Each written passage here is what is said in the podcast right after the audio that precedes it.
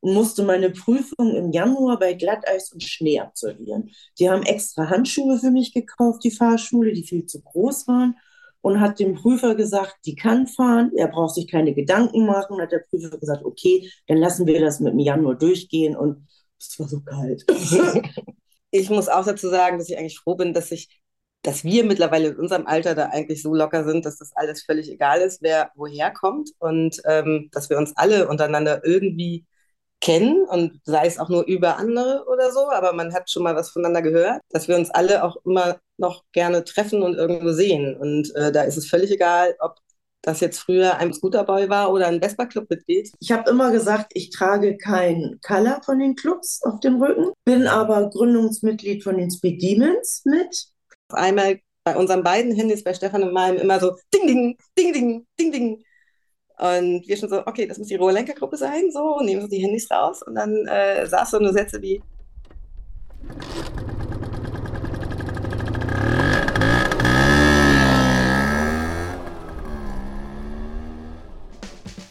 Hallo und herzlich willkommen zur Episode 12 der Blechgedanken. Der erste Podcast für 2023 ist aufgenommen. Ich habe mich diesmal mit Yvonne und Imke getroffen, zwei norddeutsche Vespadern, die seit vielen Jahren auch auf den Rollern unterwegs sind. In der Vespa-Szene durchaus dem ein oder anderen bekannt. Die Themen, die wir diesmal besprochen haben, sind natürlich aus dem Blickwinkel der Frau auch öfters zu betrachten gewesen, was mir wichtig ist in der Diversität. Ihr erfahrt ein bisschen was über das Thema Führerschein, zum Beispiel Führerschein in der Schweiz machen oder aber im Januar.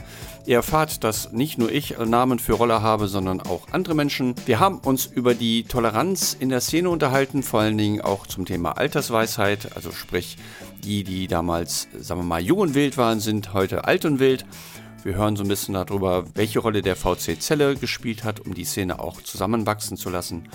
Wir gehen natürlich auch wieder auf das Thema Community ein und helfen. Da sind sehr viele schöne Beispiele mit in dem Podcast diesmal mit dabei. Und wir gucken nochmal auf die Entwicklung der Rollerszene, ähm, vielleicht so ein bisschen sogar aus den 50ern, 60ern, aber auch wie sich das äh, aus dem Fokus der Frauen entwickelt hat. Außerdem werfen wir noch einen ganz kleinen Blick zum Thema Unterschied Szene Italien und Deutschland. Yvonne ist ja auf vielen Veranstaltungen unterwegs gewesen und hat dadurch einen relativ guten Einblick. Und es gibt ein Novum in der Episode 12, nämlich einen Nachschlag, ein kleines Infodessert. Ihr kennt das bestimmt, ihr seid irgendwo in einem Gespräch gewesen und sobald das Gespräch beendet worden ist, fallen euch noch ganz viele Dinge ein, die ihr hättet eigentlich loswerden wollen. So auch in diesem Fall. Und deswegen haben wir uns noch einmal zusammengesetzt und haben noch zwei, drei Themen besprochen, die ihr dann im Anschluss an die Episode 12 anhört. Kleiner Hinweis noch in eigener Sache. Ja, Bengt, ja, Till, ich gebe euch beiden recht. Das Ende war abrupt für den Sneak Preview, aber manchmal muss man auch einen Cliffhanger produzieren. Ich wünsche euch auf jeden Fall jetzt ganz viel Spaß bei der neuen Folge und für alle die, die in Kalka sein werden am 1. Februar-Wochenende. Ich freue mich auf euch und vor allen Dingen, wir treffen uns um halb an der Hörbar. Oder wir sehen uns auf der Straße. Was meinst du, Veit?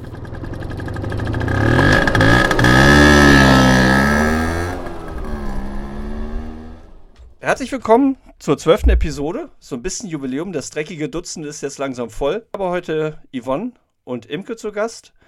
Yvonne kenne ich jetzt schon, ich weiß gar nicht genau, wie viele Jahre. Ich habe vorhin mal geguckt bei Facebook, wann wir uns das erste Mal kontaktiert haben. Ich habe es aber nicht genau gefunden.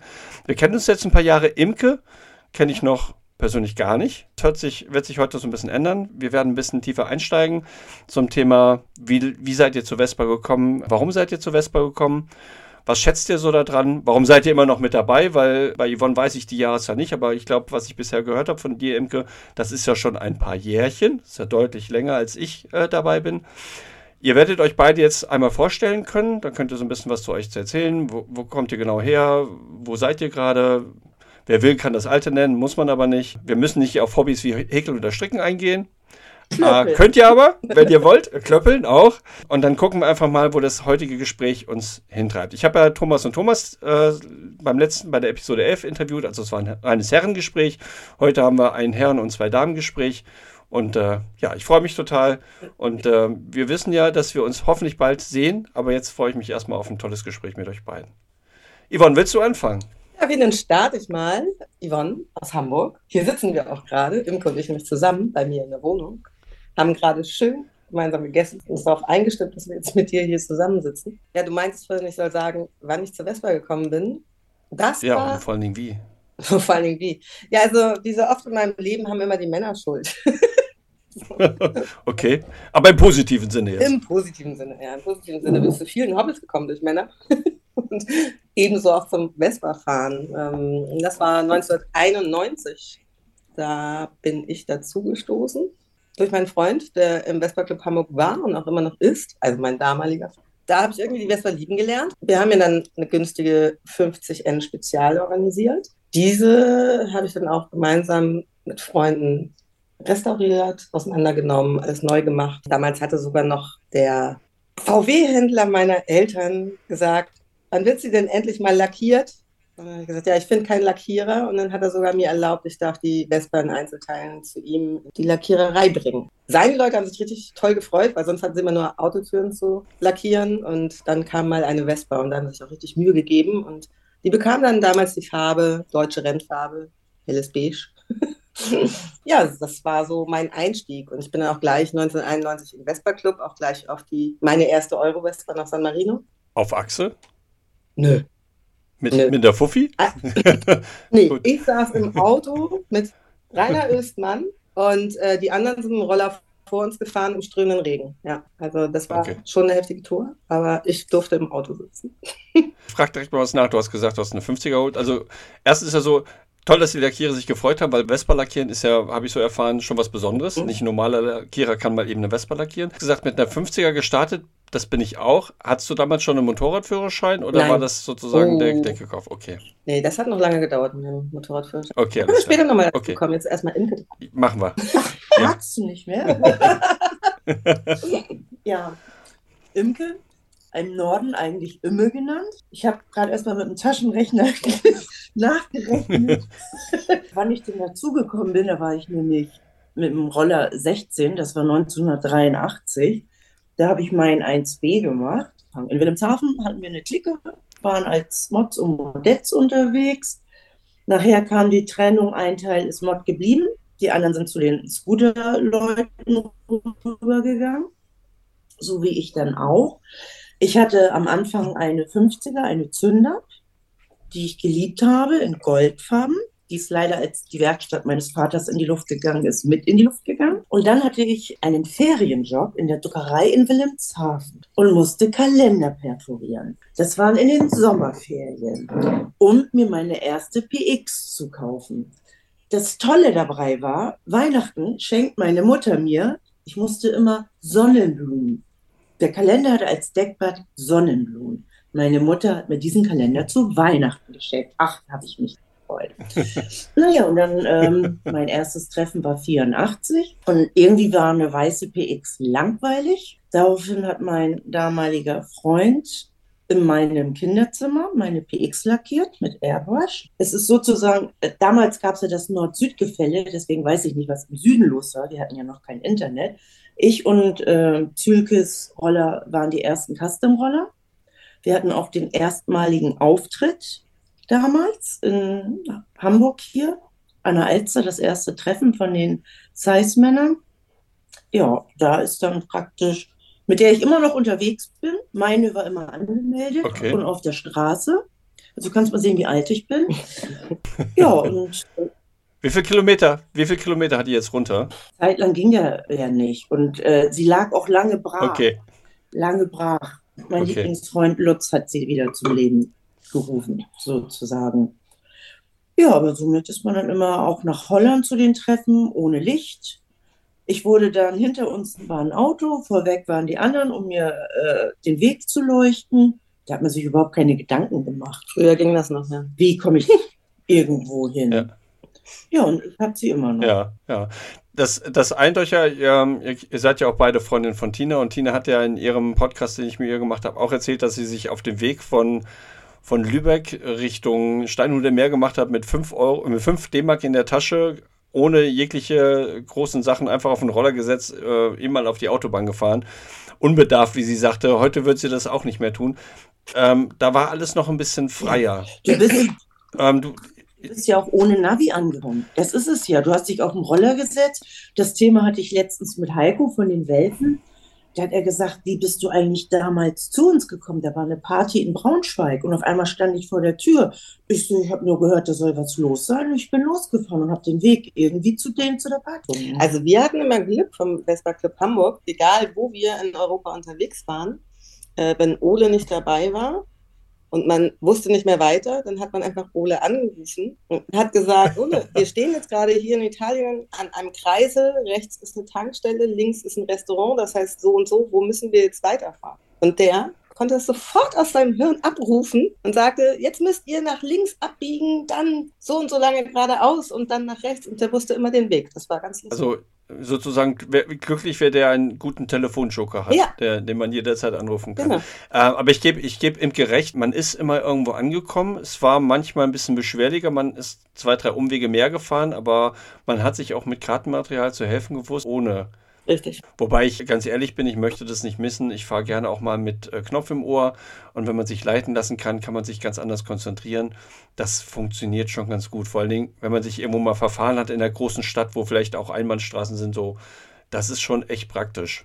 In der großen Stadt muss ich auch sagen, finde ich das okay. Ich muss aber sagen, es kann einen aber auch ganz schön ablenken mit diesem Navi. Ja. Ich habe ja mal diese Tour gemacht von München nach Antwerpen mit dem Roller und da habe ich wirklich wie früher, wie man das einfach gemacht hat, mir ins Beinschild einen Zettel geklebt, wo die ganzen kleinen Orte drauf standen, an denen ich vorbei müsste auf meinem Weg.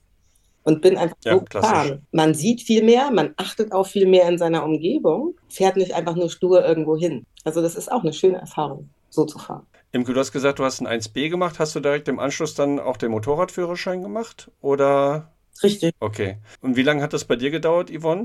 Zwischen 50er kaufen, 50er fahren und dann merken, äh, man kommt bei manchen Sachen doch nicht mit, es wird jetzt mal Zeit? Das ist eigentlich ganz lustig, weil ich hatte meine 50er, es kam dann irgendwann ein 75er Satz drauf und dann auch alle sagten, ja, Yvonne, ne? fahren ohne Führerschein, äh, Steuerhinterziehung und was war's noch?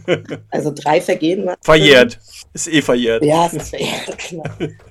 Und ähm, ja, ich habe irgendwann so ein bisschen Pause eingelegt, weil ich ins Ausland gegangen bin. Und äh, nachdem ich dann ein Jahr in China war und sieben Jahre in der Schweiz und dann wusste, dass ich wieder zurückgehen werde nach Deutschland, habe ich nochmal schnell in der Schweiz den äh, 125er Führerschein gemacht. Also den, wie heißt der? Eins, keine Ahnung. Den gab es uns gar nicht damals. Ja, aber der wurde nee, mir übertragen nicht. nach Deutschland. Also ich habe jedenfalls den Führerschein für den 125er schnell in der Schweiz gemacht, weil das da so super easy ist, weil du kriegst das ähm, L-Zeichen, was du dir hinten an den Roller packst und kannst einfach für dich selber üben. Ich brauchte ja nicht mehr üben. Mhm. Und dann zweimal zum praktischen Unterricht. Das geht dann zweimal irgendwie drei Stunden oder so mehreren Leuten unterwegs bist, mit einem Fahrlehrer und beim ersten Mal fährt man da so auf den Platz und hier und da, beim zweiten Mal fährt man durch die Gegend und danach tippt er in seinen Laptop was ein und sagt, ja, ne, morgen ist dann ein Führerschein im Briefkasten. Hat den Führerschein, das war auch super günstig. Also endlich mal etwas, was in der Schweiz günstig ist. Ich hatte den dann, ja, er sagte dann noch zu mir, ja, aber komm, wie ich dich kenne, machst du noch weiter für den Großen. Ich bin so, würde ich gerne, ich habe die Zeit aber nicht mehr, ich ziehe zurück nach Deutschland. Aber ja, und dann hat mir eine Freundin noch gesagt, ich soll das mit dem Führerscheinwechsel wieder von Schweiz auf Deutschland soll ich so lange wie möglich rauszögern. Äh, man hat ja ein Jahr dafür Zeit, damit das auch wirklich eingetragen wird in den deutschen Führerschein und das wurde es dann so. Okay. Ja. Das war vom Aufwand her relativ gering? Ja, sehr gering. Und kostentechnisch? Die haben sich auch nicht beschwert, weil das ist ja eigentlich ein, ein guter Tipp eigentlich. Ne? Du musst einfach nur mal in die Schweiz ziehen, deinen Arbeitgeber ja, da suchen, halt, dann musst du halt deinen Führerschein machen.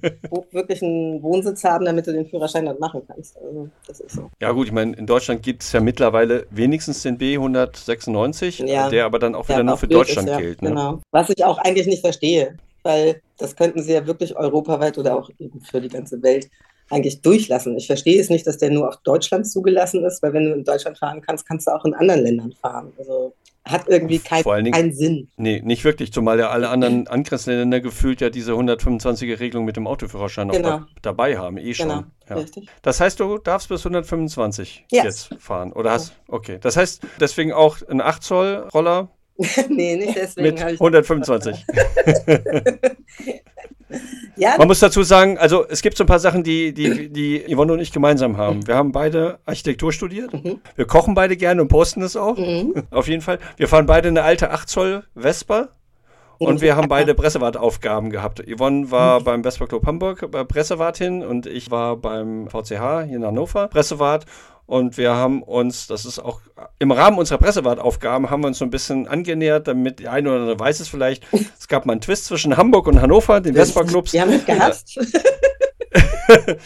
Ja, das war das, was ich mitbekommen habe, als ich in den Vespa Club Hannover eingestiegen bin und äh, habe mich immer gefragt, warum? Weil äh, ich ja die Szene als sehr positiv empfunden habe und ähm, Yvonne und ich haben uns dann beim Fußball getroffen und haben gesagt, wir, wir finden das beide doof und haben angefangen darauf hinzuarbeiten, dass man sich besser kennenlernt, mhm. besser schätzen lernt und wieder gemeinsam irgendwie die Sachen auf die Straße bringt. Genau. Also das sind die Gemeinsamkeiten auch mit dem alten Roller. Gut, ich habe jetzt den Einser gemacht, weil ich eben keinen Bock hatte, mit der 50er irgendwo hinzufahren. Bei mir hat das sieben Jahre gedauert, bis ich mich dazu entschlossen habe, okay. den zu machen. Nee, ich habe meinen direkt. Aber ich habe ihn in Deutschland gemacht. Direkt im Anschluss ja. und musste meine Prüfung im Januar bei Glatteis und Schnee absolvieren. Die haben extra Handschuhe für mich gekauft, die Fahrschule, die viel zu groß waren und hat dem Prüfer gesagt, die kann fahren, er braucht sich keine Gedanken machen. Hat der Prüfer gesagt, okay, dann lassen wir das mit dem Januar durchgehen und es war so kalt.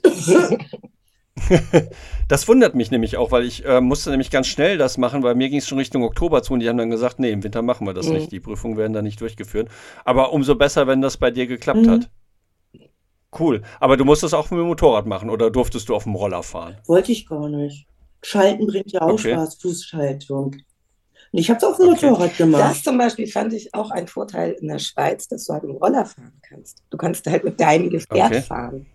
Und cool. fühlst du dich natürlich gleich viel sicherer. Mhm. So. Ja. Das machen die auch beim Autofahren so. Du kannst mit deinem Auto Fahrstunden ja. nehmen und Prüfungen machen. Von der Aussage her würde ich jetzt sagen, Imke, du bist also zwischendurch auch Motorrad gefahren. Yvonne mit einem 150er, bist du Motorrad gefahren zwischendurch mal oder bist du rein Vespa orientiert? Nee, ich bin nur einmal in meinem Leben an der Ostsee auf einer Wiese Motorrad gefahren. War eine Gaudi, aber hat mich nicht weiter gereizt. Ich hatte parallel eine Yamaha DD 250. da konntest du auch gut mit im Gelände fahren. Hm. Aber dann noch in Wilhelmshaven, oder? Ja, ich habe auch immer noch Wilhelmshavener Kennzeichen. Ja, stimmt, das ist immer noch. Habe ich an allen Fahrzeugen. Ah, okay, cool. Also durchaus heimatverbunden. Ich kenne Wilhelmshaven, ich habe ja in Oldenburg studiert. Von daher äh, zwei, drei Leute aus Wilhelmshaven, auch damals im Freundes- und Bekanntenkreis, dadurch en entstanden. Und von daher kenne ich die Gegend hier oben auch ganz gut. Ich sage mal, Wilhelmshaven ist so ein Ort, wo man äh, nur hinkommt, wenn man hin möchte. So ähnlich wie Dresden, weil das so abseits liegt. Da kommt man nicht durch. Hannover, Hannover kommen die Leute gerne mal durch. Hamburg eigentlich auch. Ja. Aber und Wilhelmshaven, da, da, muss man hinwollen. Wilhelmshaven ist ja auch am A der Welt, wenn du so willst. Da kommt ja, ja nichts mehr nach. Eben. Warum willst du da hin? Ja, du musst, da musst du hinwollen, genau. Wobei es ja schön ist. Mhm. Finde ich. Ja, wenn man da nicht aufgewachsen ist, ja. ah. Einer meiner besten Freunde, mit dem ich Fußball spiele, ist auch gebürtiger Wilhelmshaven. Das ist auch mein Alter. Der ist aber hier geblieben. Der fand das in, nach dem Studium in Hannover auch ganz schön. Wie heißt? Wenn man die Küste nicht vermisst. Ähm, können wir im Nachgang machen. Der fährt aber auf jeden Fall keine Roller. Wobei seine Schwester Roller gefahren. Aber da muss man ein Gesicht zu sehen. ja, wahrscheinlich. Und Frank Eitz äh, als, als äh, Franks Vespa-Garage ja, wahrscheinlich. Frank, ja, äh, habe ich ja wahrscheinlich die Eltern auf dem Weihnachtsmarkt. Oh, Wilhelmshavener Kennzeichen. Kennst du Frank? Ich so, ja. Also Yvonne ist, ist 91 dazugekommen, Imke ein bisschen früher. Bei Yvonne weiß ich nicht. Äh, Eurovespa ja, das ist ja dann eher so die Veranstaltung aus diesem etwas gehobeneren Zirkel damals, wie man gesagt hat, mhm. wo die Leute, die auf den Runs gewesen sind, sich ja nicht so ähm, auseinandergesetzt haben oder auseinandersetzen wollten. Hast du auch Runs abgefahren, Yvonne, oder bist du eher in die, in die in der, normal ist und wäre doof. Also in die etwas offizielleren Treffen. Also ich muss dazu sagen, dass der Vespa Club Hamburg eigentlich schon immer dafür bekannt war, dass die damals, die Alten, überall irgendwie hingefahren sind. Nicht nur zu offiziellen ja. Vespa Club Treffen, sondern auch zu Runs und sonstigen. Deswegen habe ich mich da auch mitschleifen lassen mal. ich muss auch dazu sagen, dass ich eigentlich froh bin, dass ich dass wir mittlerweile in unserem Alter da eigentlich so locker sind, dass das alles völlig egal ist, wer woher kommt und ähm, dass wir uns alle untereinander irgendwie kennen und sei es auch nur über andere oder so, aber man hat schon mal was voneinander gehört, dass wir uns alle auch immer noch gerne treffen und irgendwo sehen. Und äh, da ist es völlig egal, ob das jetzt früher einfach nur ein Scooterboy war oder ein Vespa-Club-Mitglied. Ist aber noch nicht lange so. Und es ist noch nicht lange so, aber äh, für die Leute in unserem Alter ist es langsam so, dass es gut ist, dass es sich so auflockert. Wir, wir, durften früher nirgendwo hin. Und wenn wir irgendwo angekommen sind, wurden wir des Platzes verwiesen. Ich, ich kenne das auch noch, also so, dass es offizielle Treffen gab, wo dann irgendwelche Scooterboys ankamen und sie dann nicht rauf durften. Also so. Okay, wann war das ungefähr? So aus ja, vom Bauch aus gefühlt? Anfang der 90er Jahre war Durch das. die 90er. Ja. Überleg doch mal, äh, Vespa Club Reeperbahn ist ja nur entstanden, damit man, und das waren 180 Mitglieder oder so, nur damit wir da hingehen konnten. Ja. Das war schon eine wirklich von den Offiziellen eine strikte Trennung, während, während äh, wir Vespa-Club-Mitglieder, wenn wir so ein bisschen auch abseits der Strecke waren, auch auf Runs gern gesehen waren, so, wenn man sich verstand. Aber andersrum war das wirklich ein großes Problem. Okay, ich habe das damals das erste Mal bewusst so wahrgenommen, dass mir jemand gesagt hat, als Tüte Pressewart geworden ist vom VCVD, dass sich da das ein bisschen auch noch geändert hat, dass da die Zehen so ein bisschen zusammengewachsen sind. Also. Oder war das noch früher? Ich muss sagen, also sehr viel was ich finde, also welcher Club dafür auch einiges getan ist, der Vespa Club Zelle. Schon seit Jahren. Also schon seit Ewigkeiten. Weil die sind ja nicht nur Vespa Club Zelle, sondern es gibt auch noch die Heideheizer. Genau. Bei denen war es auch immer schon so, dass bei dem Treffen, im Zeller Heide-Treffen, auch alle immer gern gesehen waren. Und da wirklich ja. so, so im ganzen Norden so die Freundschaften zusammengewachsen sind. Also die haben schon sehr früh damit angefangen, das mal so ein bisschen bunt zu durchmischen. Aber die gucken trotzdem ja komisch, wenn äh, Walle ist und wir dann so sind, wie man halt ist. Wenn dann jemand mit einem Einhorn, einem Ring, Schwimmring auf der Tanzfläche am Tanzen ist zum Beispiel oder es ist immer noch so ein bisschen, aber es sind dann die Älteren. Ja, noch älter als. ja. Ja. Ja, aber es ist, ist interessant zu, zu hören. Ähm, Heidetreffen gibt es jetzt, glaube ich, seit mehr als 25 Jahren ja. auch. Also wenn ich jetzt zurückrechne, Ende der 90er äh, hat es dann angefangen damit. Und wenn du sagst, einen entscheidenden Anteil, kann ich mir das auch gut vorstellen. Ja. Weil ich bin jetzt, ich weiß gar nicht, wann war mein erstes Heidetreffen? 2013 war das, glaube ich, wo ich das erstmal da war. Ich habe seit 2012 den Motorradführerschein und eine große Vespa und bin dann direkt auch hingefahren. Und das war sehr gemischt. Also mhm. alte Leute vom, von Gießen, vom Vespa Club, die gerade noch auf ihren Roller kamen, also die Urgesteine waren, mischten sich halt mit ja, Frank Eils und Konsorten. Das war, fand ich, fand ich positiv. Ich, meine, ich habe die äh, Fredi, Claire und die ganzen ja dadurch auch ein bisschen näher kennengelernt, auch durch die Pressewartgeschichten. Und ähm, das ist halt ein sehr durchmischter Club auch gewesen. Mhm. Und ich meine, jetzt spätestens nach den sehr offenen Vespa World Days, die in Celle ja da waren, was ich ja auch sehr besonders gefunden habe, dass es halt keine keine geschlossene Veranstaltung war, war das ja auch wirklich komplett durchmischt. Also auch das Feedback, was man bekommen hat, so viele unterschiedliche Menschen unterschiedlicher Couleur, also auch optisch, ähm, die sich so harmonisch zusammengerottet haben und echt tolle Tage miteinander verlebt haben. Ja, auf jeden Fall. Ich glaube, da haben wir die Hamburger auch ein bisschen näher kennengelernt, weil wir sowohl Hamburg als auch Hannover hat ja unterstützt. Ich glaube, da habe ich Ole das erstmal gesehen und Bengt auch. Das hat ja auch nochmal, glaube ich, einen positiven Effekt darauf geführt, dass man, dass man näher zusammengekommen ja, ist. Stimmt. Ja, ihr hattet ja den einen Campingplatz wie den anderen. Wir den mit der. Nee, wir haben, ja, nee, wir haben, wir haben äh, die, die Fahrten, Fahrten, gemacht, ne? Stimmt. Genau, wir haben die Fahrten gemacht und äh, hm. so ein bisschen die, die, die, ähm, hier, äh, die Minusschrauber hatten den anderen. Ah, okay. okay. Ja. Damit sie nicht in den VCVD eintreten müssen und trotzdem dabei sein können. Was ich total genau. dabei sein können, was ich total cool finde. Das war der Familiencampingplatz, genau. Und wir hatten den mit 24-Stunden-Bewirtung. Ja. Wir standen in einem Tresen. Biss, bisschen weiter draußen war ja, ne? genau. Aber da gab es ja einen Bus. Der Familienparkplatz war aber. Mhm. Ja. Aber da waren die Minus. Ähm, ja, die kamen auch zwischendurch. Ja. Die hatten ja Feierabend irgendwann, ja. im Gegensatz zu uns. Okay. auch nicht schlecht. Wenn ihr das jetzt vergleicht, 91, 93, äh, 83, Vespa-Szene damals, Vespa-Szene heute, vor allen Dingen aus dem Fokus Männlein und Weiblein. Was hat sich seitdem verändert? Wir haben schon gesagt, die Szene ist zusammengewachsen. Ist das auch zusammengewachsen? Wie habt ihr das damals empfunden? Wie empfindet ihr das es heute? Es ist familiärer jetzt. Überleg mal, damals waren über 1000 Leute auf dem Run. Also das ja. erste Mal, ich glaube Braunschweig war das, die haben mit 500 Leuten gerechnet und es waren über 1000. Und heutzutage hast du ja so um die 200, 250 oder so. Es ist einfach familiär, weil du die Leute einfach kennst. Und das Traurige ist, es gibt kaum Nachwuchs. Ja. Das ist das Schlimme.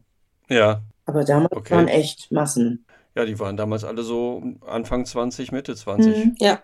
ja. Oder 16, wie du sagst, mit 16 angefangen, mit, mit 17, 18 vielleicht das erstmal auf den Rang gefahren. Ja, für einige war das eben einfach nur eine Phase ihres Lebens, sage ich jetzt mal so. Irgendwann ja. Wenn du dann im Beruf kommst, Familie gründest oder so, da sind viele rausgefallen. Also haben Aber- sich rausgezogen. Aber Pause hat eigentlich eher, jeder gemacht. Ja, Pa- Zeit. Pause hat jeder gemacht, aber genau, ähm, wir kennen eben ganz viele, die wieder zurückgekommen sind. Wenn die Kinder aus dem Gröbsten raus sind, so, dass sie dann wieder Zeit haben und wieder zurückgekommen sind zu ihrem Hobby.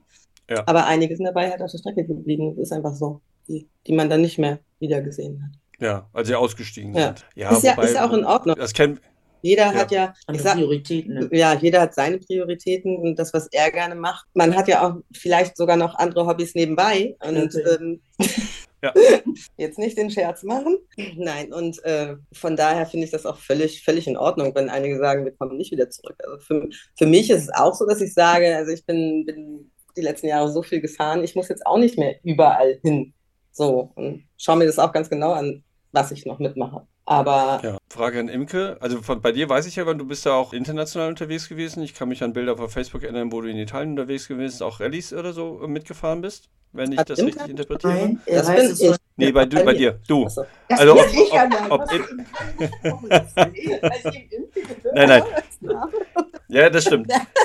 Ob Imke das auch in den letzten Jahren gemacht hat oder ob sie, welche offiziellen Veranstaltungen sie besucht hat und ob sie, das sind ja, das sind ja, letztendlich sind zwei Szenen. Also äh, Scooter Boy und Run-Szene ist was komplett anderes als diese klassische Rallye-Szene. Ne? Also wenn, wenn, wo Stefan Rohleder da unterwegs ist oder auch die, die Hoffmann-Rennstaffel oder auch die Vespa, die German Vespa Rallye, sind ja so Sachen, die sind ja komplett anders. Da sind wenige von den klassischen Scooter Boys unterwegs.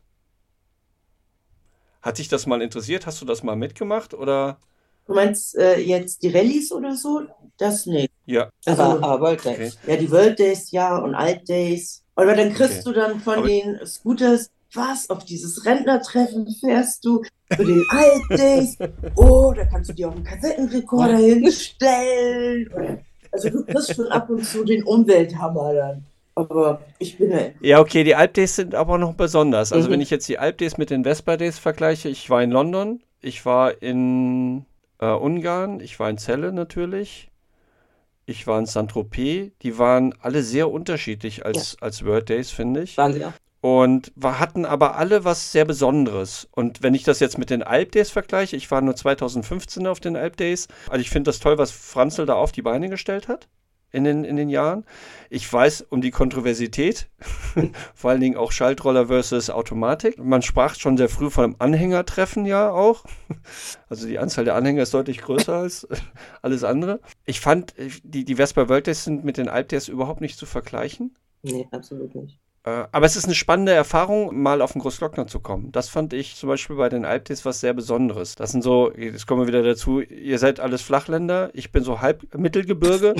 Äh, Und ich, ich finde das total toll, wenn man den Berg, äh, an den Bergen fahren darf. Und Klaus Glockner fand ich mega. Also runter war schon eine Herausforderung, fand ich. bei mir auch. Ja. Aber ich, das ist schon, schon eine tolle Geschichte, wenn man sonst nur geradeaus fährt, finde ich. Also die Kurven waren schon schön. Nur meine Sprint namens Elsbeth, bei mir haben sie ja alle äh, Namen, die mochte nicht hoch. Es war ihr einfach zu hoch. Ja, und Okay. dann Luftfilter abgenommen und schon konnte ich im dritten Gang hochfahren. Ja. Es gibt Das so Tricks. schon, ja, bei Schaltrollern. Ja. Als ich, als ich nach Norddeutschland gekommen bin, habe ich, hab ich den Spruch gehört, okay, ihr, habt, ihr kommst aus dem Berg, vom Berg runter, aber Berge hören irgendwann auf, Gegenwind nicht. Aber beim Gegenwind brauchst du am Vergaser nichts zu machen. Wenn du hochfährst, musst du es halt doch machen, weil die Luft echt dünner ist. Das ist halt einfach beim sind Großglockner ja auch- oder überhaupt, wenn du in den Berg gehst. Sind ja auch ganz anders bedüst, aber da hat uns Nordfisch ja keiner sich Keine Ahnung drüber von, gemacht. ne? Genau. Ja, das, ich kenne das ja auch, weil, eben wie gesagt, ich in Italien ja viel diese Events mitgemacht habe. Da bist du ja immer in den Bergen unterwegs. Und äh, ich habe da auch Fahrten gehabt, wo ich dann meine Zündkerze echt dreimal wechseln musste, weil ich eben falsch bedüst war. Und das mit deiner tollen Kupplung. Ja, aber ähm, ja, aber ich bin auch so, also ich bin auch ein richtiger Flachländer. Das merke ich immer wieder bei diesen Fahrten. Bergauf fahre ich sehr gerne. Ähm, super, super toll, super spaßig. Da überhole ich auch gerne alle. Aber bergab überholen sie mich dann wieder alle, weil ich da so, so, eine, so eine Angst habe und weil ich so vorsichtig einen Berg runterfahre, weil ich das irgendwie die blöde Angst habe, die Technik könnte versagen und ich äh, fahre dann in der Kurve nicht rechts, sondern geradeaus rüber über die Klippe. So. Mich haben auch schon sehr viele Italiener auch darauf angesprochen, sind an mir vorbeigefahren und abends so, na Yvonne, hattest du Angst? Ich brauche dir gar nicht fragen, es stand in deinem Gesicht. Und ich so, ja, hatte ich, aber lass mich doch, ich habe ja trotzdem meinen Spaß. Und, ähm, und, du bist angekommen. Und ich bin angekommen, genau. Ja, wo, wobei 8 Zoll auch nochmal eine andere Hausnummer ist, finde ich immer, als wenn du mit einer etwas moderneren PX unterwegs bist, was die Bremsleistung anbelangt oder. Ja, also ich, ich muss sagen, meine hat mittlerweile eine gute Bremsleistung. Ich sitze halt wirklich lieber auf so einer alten, vor allem, weil sie wesentlich gemütlicher ist als so ein, ich sage jetzt mal trotzdem noch alter Schaltroller, aber einer mit Bank zum Sitzen, finde ich, äh, ist so ja. lange aushaltbar wie auf meinem schönen Schwingsand ich weiß nicht, ob ihr, ob ihr die Episode 11 jetzt schon gehört habt mit Thomas und Thomas, mhm. ähm, aber da haben wir das Thema ja auch Schaltroller und alte Roller. Warum, warum fährt man alte Roller? Du warst ja auch beim Zementbahnrennen, ja. du konntest leider wegen deiner Hand nicht fahren, mhm. aber du warst ja auch da unten. Ähm, und da ging es darum, dass beim ersten äh, Zementbahnrennen kaum getunte Roller da gewesen sind. Mhm. Beim zweiten, gefühlt, hat sich das komplett umgedreht. Mhm. Aber deiner ist, ist der optimiert oder ist er auch noch im Originalzustand? Meine also hat er noch die 125? Also meiner, meiner hat einen 137er Satz drauf. Also ja, das ist nur ein bisschen, also, weil bei mir geht es auch nicht um die Endgeschwindigkeit, sondern es ging einfach nur darum, dass ich schneller an der Ampel vorwärts komme, also beim Starten und äh, den Berg besser raufkomme. So. Aber es, ja, mittlerweile sind viele, also ich kriege das ja auch mit in der Rohrlenker-Szene, also wie viel die an ihren Rollern machen und was da alles draufgeschraubt wird. Und ähm, ja, also ich sag mal, die eingefleischten, die haben ja fast alle mehrere Modelle, die haben immer noch einen Originalen mindestens irgendwo in der Garage stehen. Ja. Aber eben sind auch viele, die tun, ja. Okay. Das heißt, bei dir steht eine. Bei mir steht eine. Ja, da bin ich vielleicht, das ist vielleicht auch so ein bisschen der Unterschied zwischen Männern und Frauen. Also ich meine, okay, du hast auch nicht nur eine, aber äh, das habe ich gerade Imke angeschaut. Aber ähm, ich sag halt, ich kann ja nur eine fahren. So. Ja, okay. Und so ein, so ein Oldtimer ist ja auch so, der möchte ja auch bewegt werden. Wenn der länger steht, dann steht er sich halt kaputt. Wenn er ja. regelmäßig gefahren wird, dann, dann hält er auch gut und, und läuft auch ordentlich. Abgesehen davon, ich habe auch nicht das Geld für mehrere Rohrlenker. Das muss ich auch nochmal offen ja. zu sagen.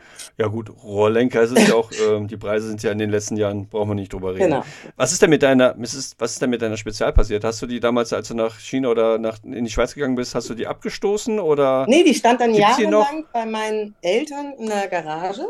Ja, und es ist äh, eigentlich ganz witzig, in welche Hände sie gekommen ist. Ich habe sie irgendwann abgestoßen. Und ähm, ich hatte, war dann irgendwann mal zu Besuch bei meinen Eltern und äh, weil die nämlich das Haus dann auch verkaufen wollten und dann musste der Roller auch irgendwie raus.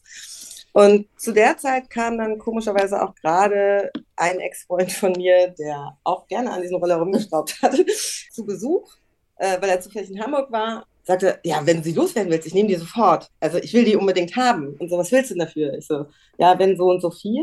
Er so, ja, ja, obwohl, oh Gott, meine Frau wird mich killen, noch ein Roller.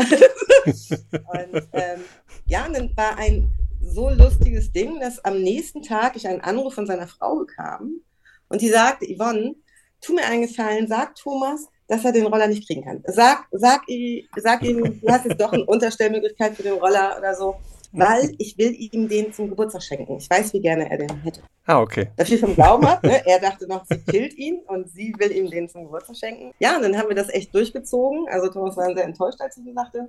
Ich halt doch, ich habe es mir anders überlegt. Sie hat es dann organisiert, dass eine Spedition den abgeholt hat von meinen Eltern. Dann stand er da erstmal in der Lagerhalle und dann haben sie den, sie mit den Kindern mitten in der Nacht vor seinem Geburtstag diesen Roller ins Wohnzimmer geschleppt und dorthin gestellt und ich wäre gerne Mäuschen gewesen am nächsten Morgen, als er runterkam. Also er soll sehr baff gewesen sein, sehr baff gewesen sein. Als unser erstes Telefonat danach war auch, Yvonne, du hast mich ja so verarscht. naja, solange der Ausgang so ist, wie er gewesen ist, äh, ist das alles verzeihbar, oder? Genau, genau. Und ich habe das Vorkaufsrecht für den Roller, falls er den doch irgendwann wieder abgeben muss. Das ist das, was ich in der Szene auch total schätze, trotz der hohen Preise. Ähm, wenn, wenn man von jemandem was kauft, man, man weiß, dass man dass er einen schweren Herzens abgibt, dass man diese Vorkaufsrecht. Das ist mhm. bei meiner ACMA auch so. Ja. Ich habe es ja von äh, Willi Pforzheim und er hat das eindeutige Vorkaufsrecht, wenn, wenn ich den mal veräußern. Ich gehe jetzt nicht davon aus, aber ähm, sollten, sollte ich irgendwann mal ableben und meine Kinder, äh, werde ich das noch testamentarisch festlegen müssen, dass sie sich mit Willi auseinandersetzen müssen oder mit seinem, ja. seiner Frau, seinen Erben, dass er das Rückkaufrecht hat letztendlich. Imke, Yvonne hat vorhin gesagt, okay, du hast nicht nur einen Roller? Ich wollte immer nur einen haben. Ich hatte dann zwischendurch auch nochmal eine, eine Augsburgerin, die habe ich aber verkauft, weil ich Geld brauchte und habe gesagt, meine PX, die den Namen Schlampe hat, darf ich aber nicht mehr benennen, so, ähm, habe ich gesagt, die verkaufe ich nie. Dann kam irgendwann Elsbeth, eine Sprint-Veloze. Ich dachte, die ist ja auch ganz schick. So mit Einkaufskörbchen vorne und so. Die habe ich mir dann zugelegt, die ist aber zerlegt. Fällt mir ein, ich muss den Lackierer noch anrufen, weil die ist neu aufgebaut worden jetzt und okay. muss lackiert werden. Ja, und dann wollte ich immer was mit meinem Baujahr haben. Und somit ist Fridolin zu mir gekommen. Fridolin ist ähm, eine Nova. Das ist die Mutter der Primaveras und hat okay. Baujahr 67. Mit der fahre ich, also mit ihm fahre ich gerne. Es hat auch einen guten Motor drunter. Und dann habe ich gedacht, ach, ein Lammi. Dann hatte ich einen Kontakt mit jemandem, sehr einen engen Kontakt. Und er immer so, brauchst du eine Lammi?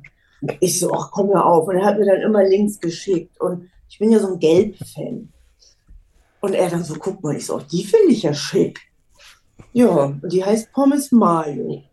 Aber die fährt nicht, die wird irgendwann, ähm, wird sie dann gemacht. Ja, ist eine Lambretta, oder nicht? Ja. also die Jungs, also komischerweise, in, letztes Jahr hat es in Hannover relativ viele Zuwächse von Lambretta-Fahrenden gegeben, aber alle schrauben gerade immer noch dran oder optimieren gerade, weil sie dann doch nicht wollen. Die Frage würde ich jetzt direkt stellen wollen. Schraubt ihr denn auch selber? Und bis, bis zu welchem Grad? Oder habt, habt ihr bisher immer schrauben lassen. Also ihr, ihr, kennt ja Tina. Tina ist sozusagen ins kalte Wasser geschubst worden und sie musste, musste dann einfach ran. Ja, hat, sie hat beim ersten Mal hat sie die Schraubersachen gezeigt bekommen, aber mit der Hilfe zur Selbsthilfe. Wie ist es bei euch beiden? Also früher habe ich es, aber irgendwann verlernt.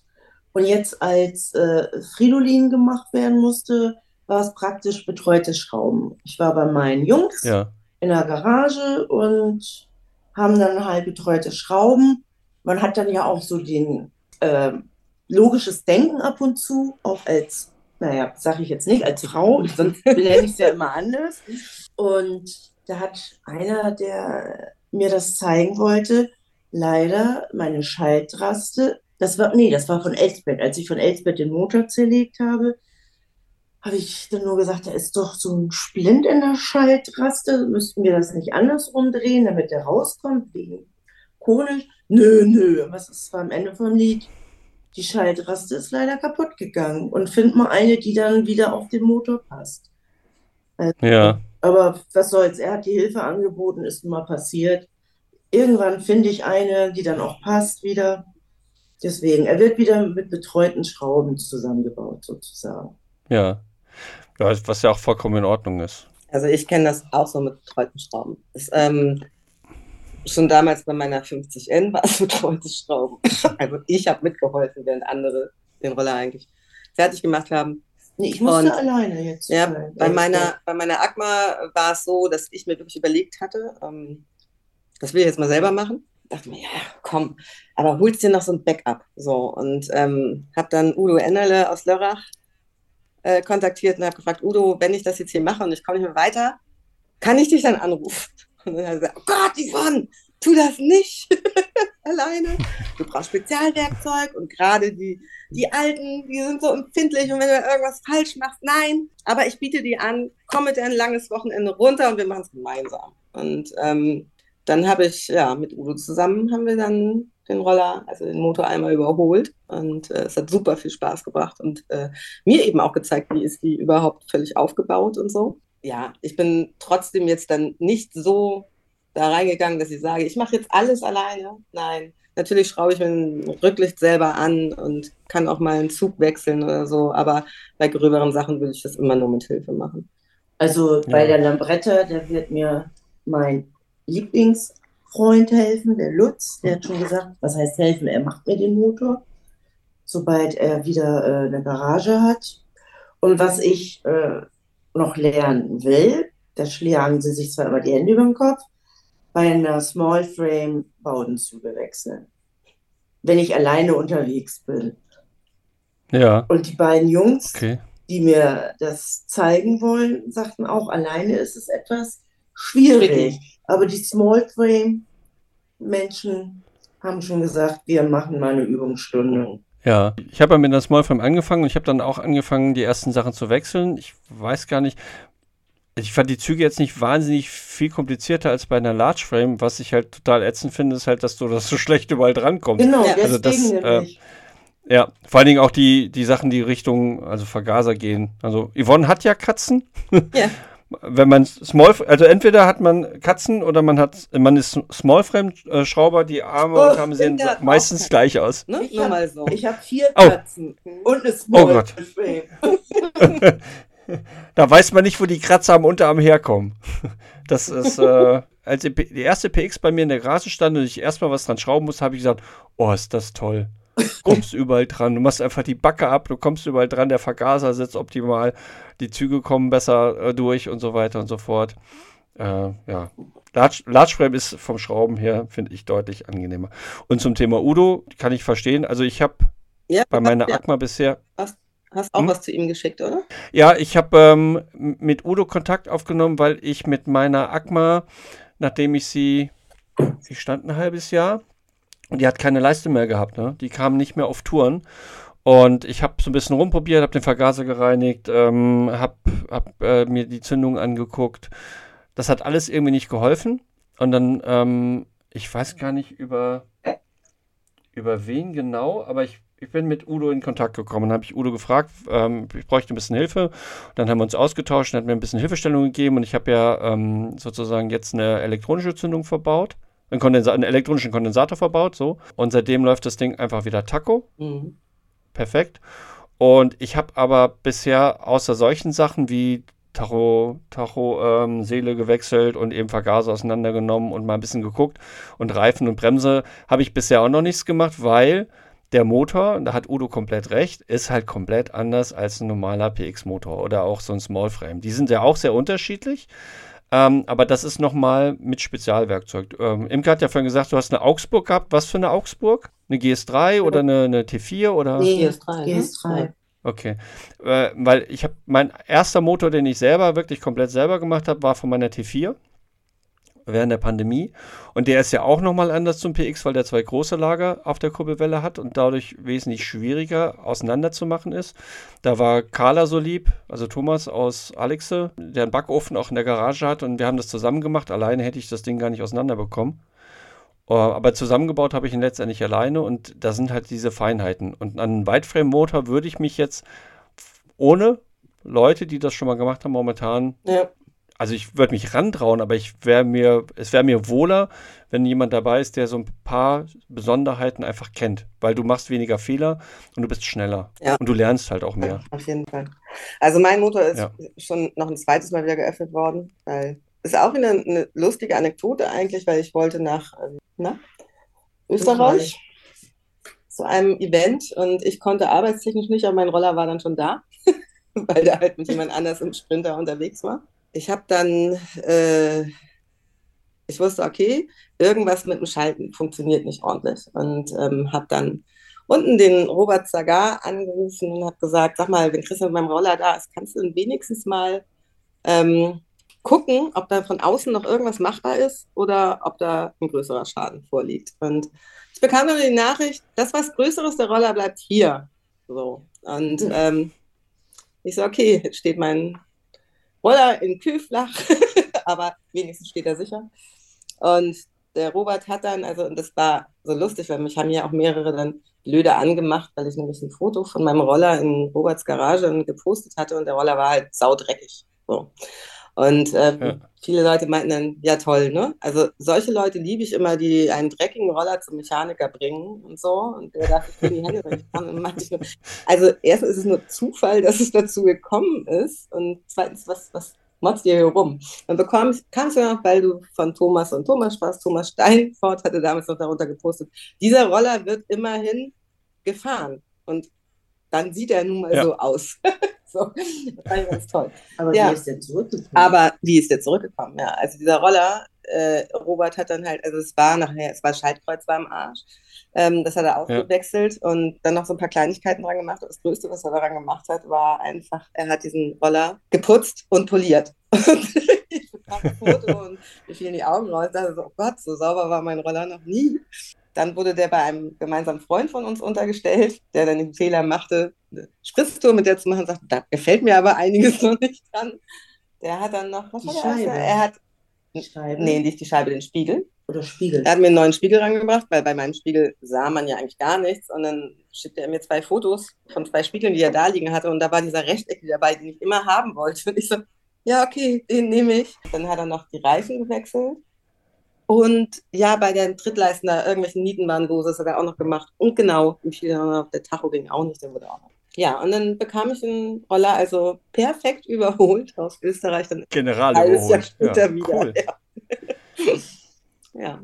Aber das ist, das ist doch das, was wir an der Vespa-Szene so schätzen, oder? ja, genau. Also genau diese, diese Geschichte, dass man, dass man nochmal drauf guckt. Ähm, Udo hat dann auch, ich hatte, mir, mir mir ist eine Schraube losgegangen. Ich habe einen Gurt, Gurtner-Vergaser drin und ich hatte aber noch einen Del Orto bei mir liegen und da passen die Schrauben nicht. Mhm. Also die Schrauben sind, die sehen gleich aus, aber die haben andere Gewinde. Mhm. Die sind ein bisschen, ein Hauch schmaler. Ähm, und dann ähm, hat Udo gesagt, ja, kein Problem, beim nächsten Mal lege ich hier, ich habe noch ganz viele, ich lege dir nochmal zwei dabei. Weil viele Sachen, wissen wir selber, Ersatzteile, alte Roller, ist halt nicht so einfach. Ja. Ist Also- halt schwierig. Ich finde das auch toll, dieses äh, sich untereinander helfen und ähm, auch aufeinander achten. Also gerade wo du auch wieder von Udo sprichst, da habe ich auch so ein Erlebnis gehabt, das war auch auf dieser Tour von München nach Antwerpen. Da habe ich schon zwei Etappen hinter mich gebracht, war dann bei Stefan Rohleder ähm, untergebracht in der zweiten Nacht. Ich war tagsüber halt unterwegs, bin von vorigen Stopp bis nach Aschaffenburg. Da habe ich mich mit David Hofmann verabredet. Dann ist er mit mir 50 Kilometer weitergefahren und hatten wir an einer Tankstelle angehalten, wo er dann auch wieder zurückgefahren ist, haben einen schönen Kaffee getrunken und in unserer Rohrlenkergruppe in WhatsApp äh, kam dann irgendwie die Frage auf, kann mal jemand äh, die auf, obere Aufhängung bei der Agma hinten von der Feder zeigen, wie das auszusehen hat. Und ich dann so, ja, wir stehen hier ja gerade, ne? Halt das Handy so hinten Ja, rein in meinen Roller hart, mache ein Foto und schicke das in die Gruppe und denke nicht weiter drüber nach. So, und dann haben David und ich uns äh, verabschiedet und ich bin dann weiter eben zu Stefan. Und dann war ich mit Stefan und seiner Frau abends schöner in der Stadt, haben einen Spaziergang gemacht, haben, die haben mir alles gezeigt und auf einmal bei unseren beiden Handys, bei Stefan und meinem, immer so Ding, Ding, Ding, Ding, Ding, Ding. Und wir schon so, okay, das muss die Rohrlenkergruppe sein, so, nehmen so die Handys raus und dann äh, saß so eine Sätze wie, Nicht weiterfahren.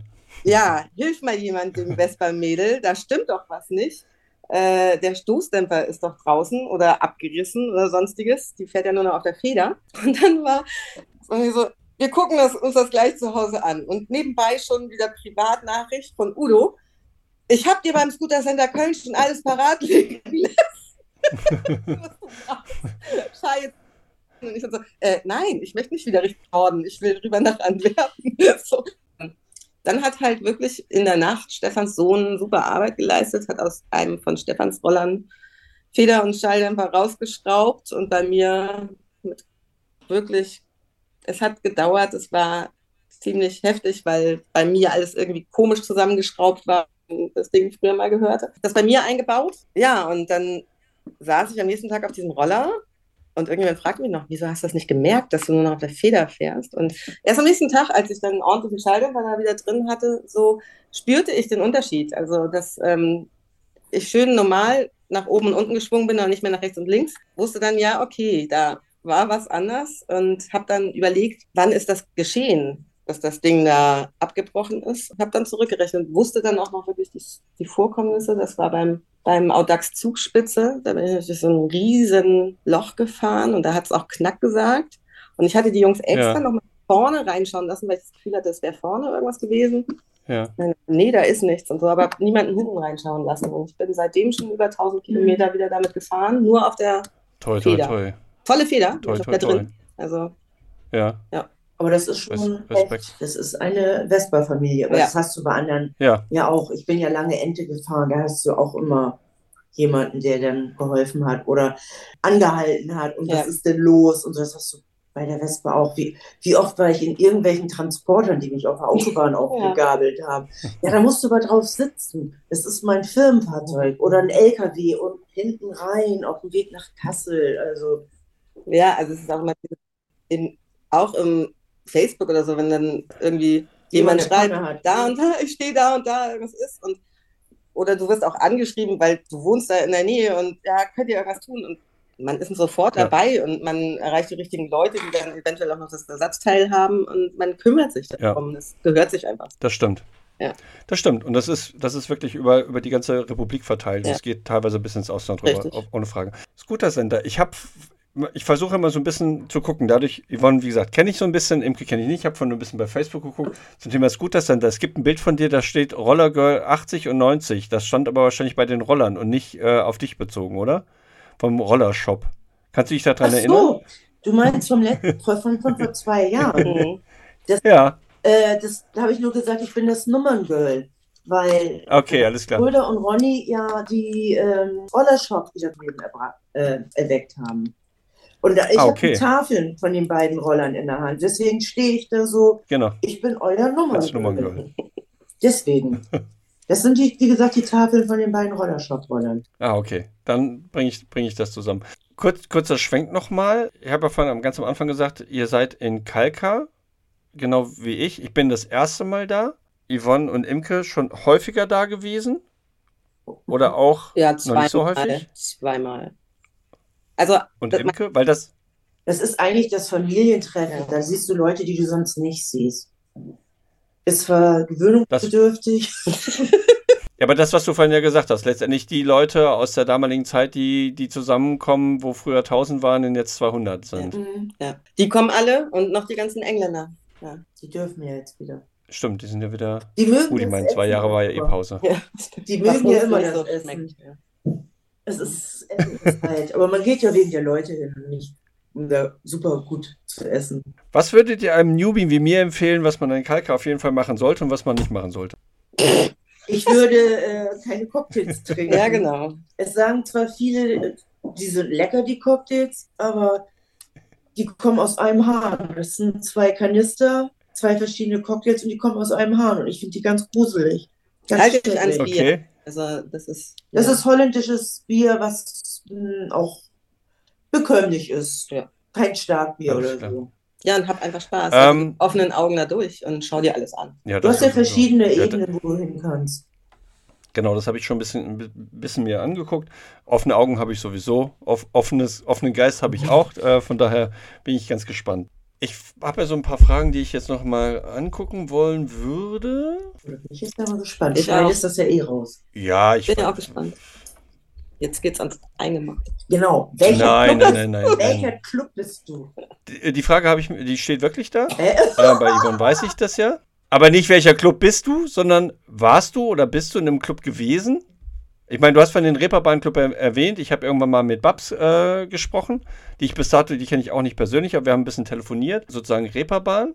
Und ich hatte von so ein bisschen so die, die, die Unterschiede zwischen, zwischen äh, Frauen damals und heute. Das würde ich gern einfach nochmal, dass ihr. Damals und heute.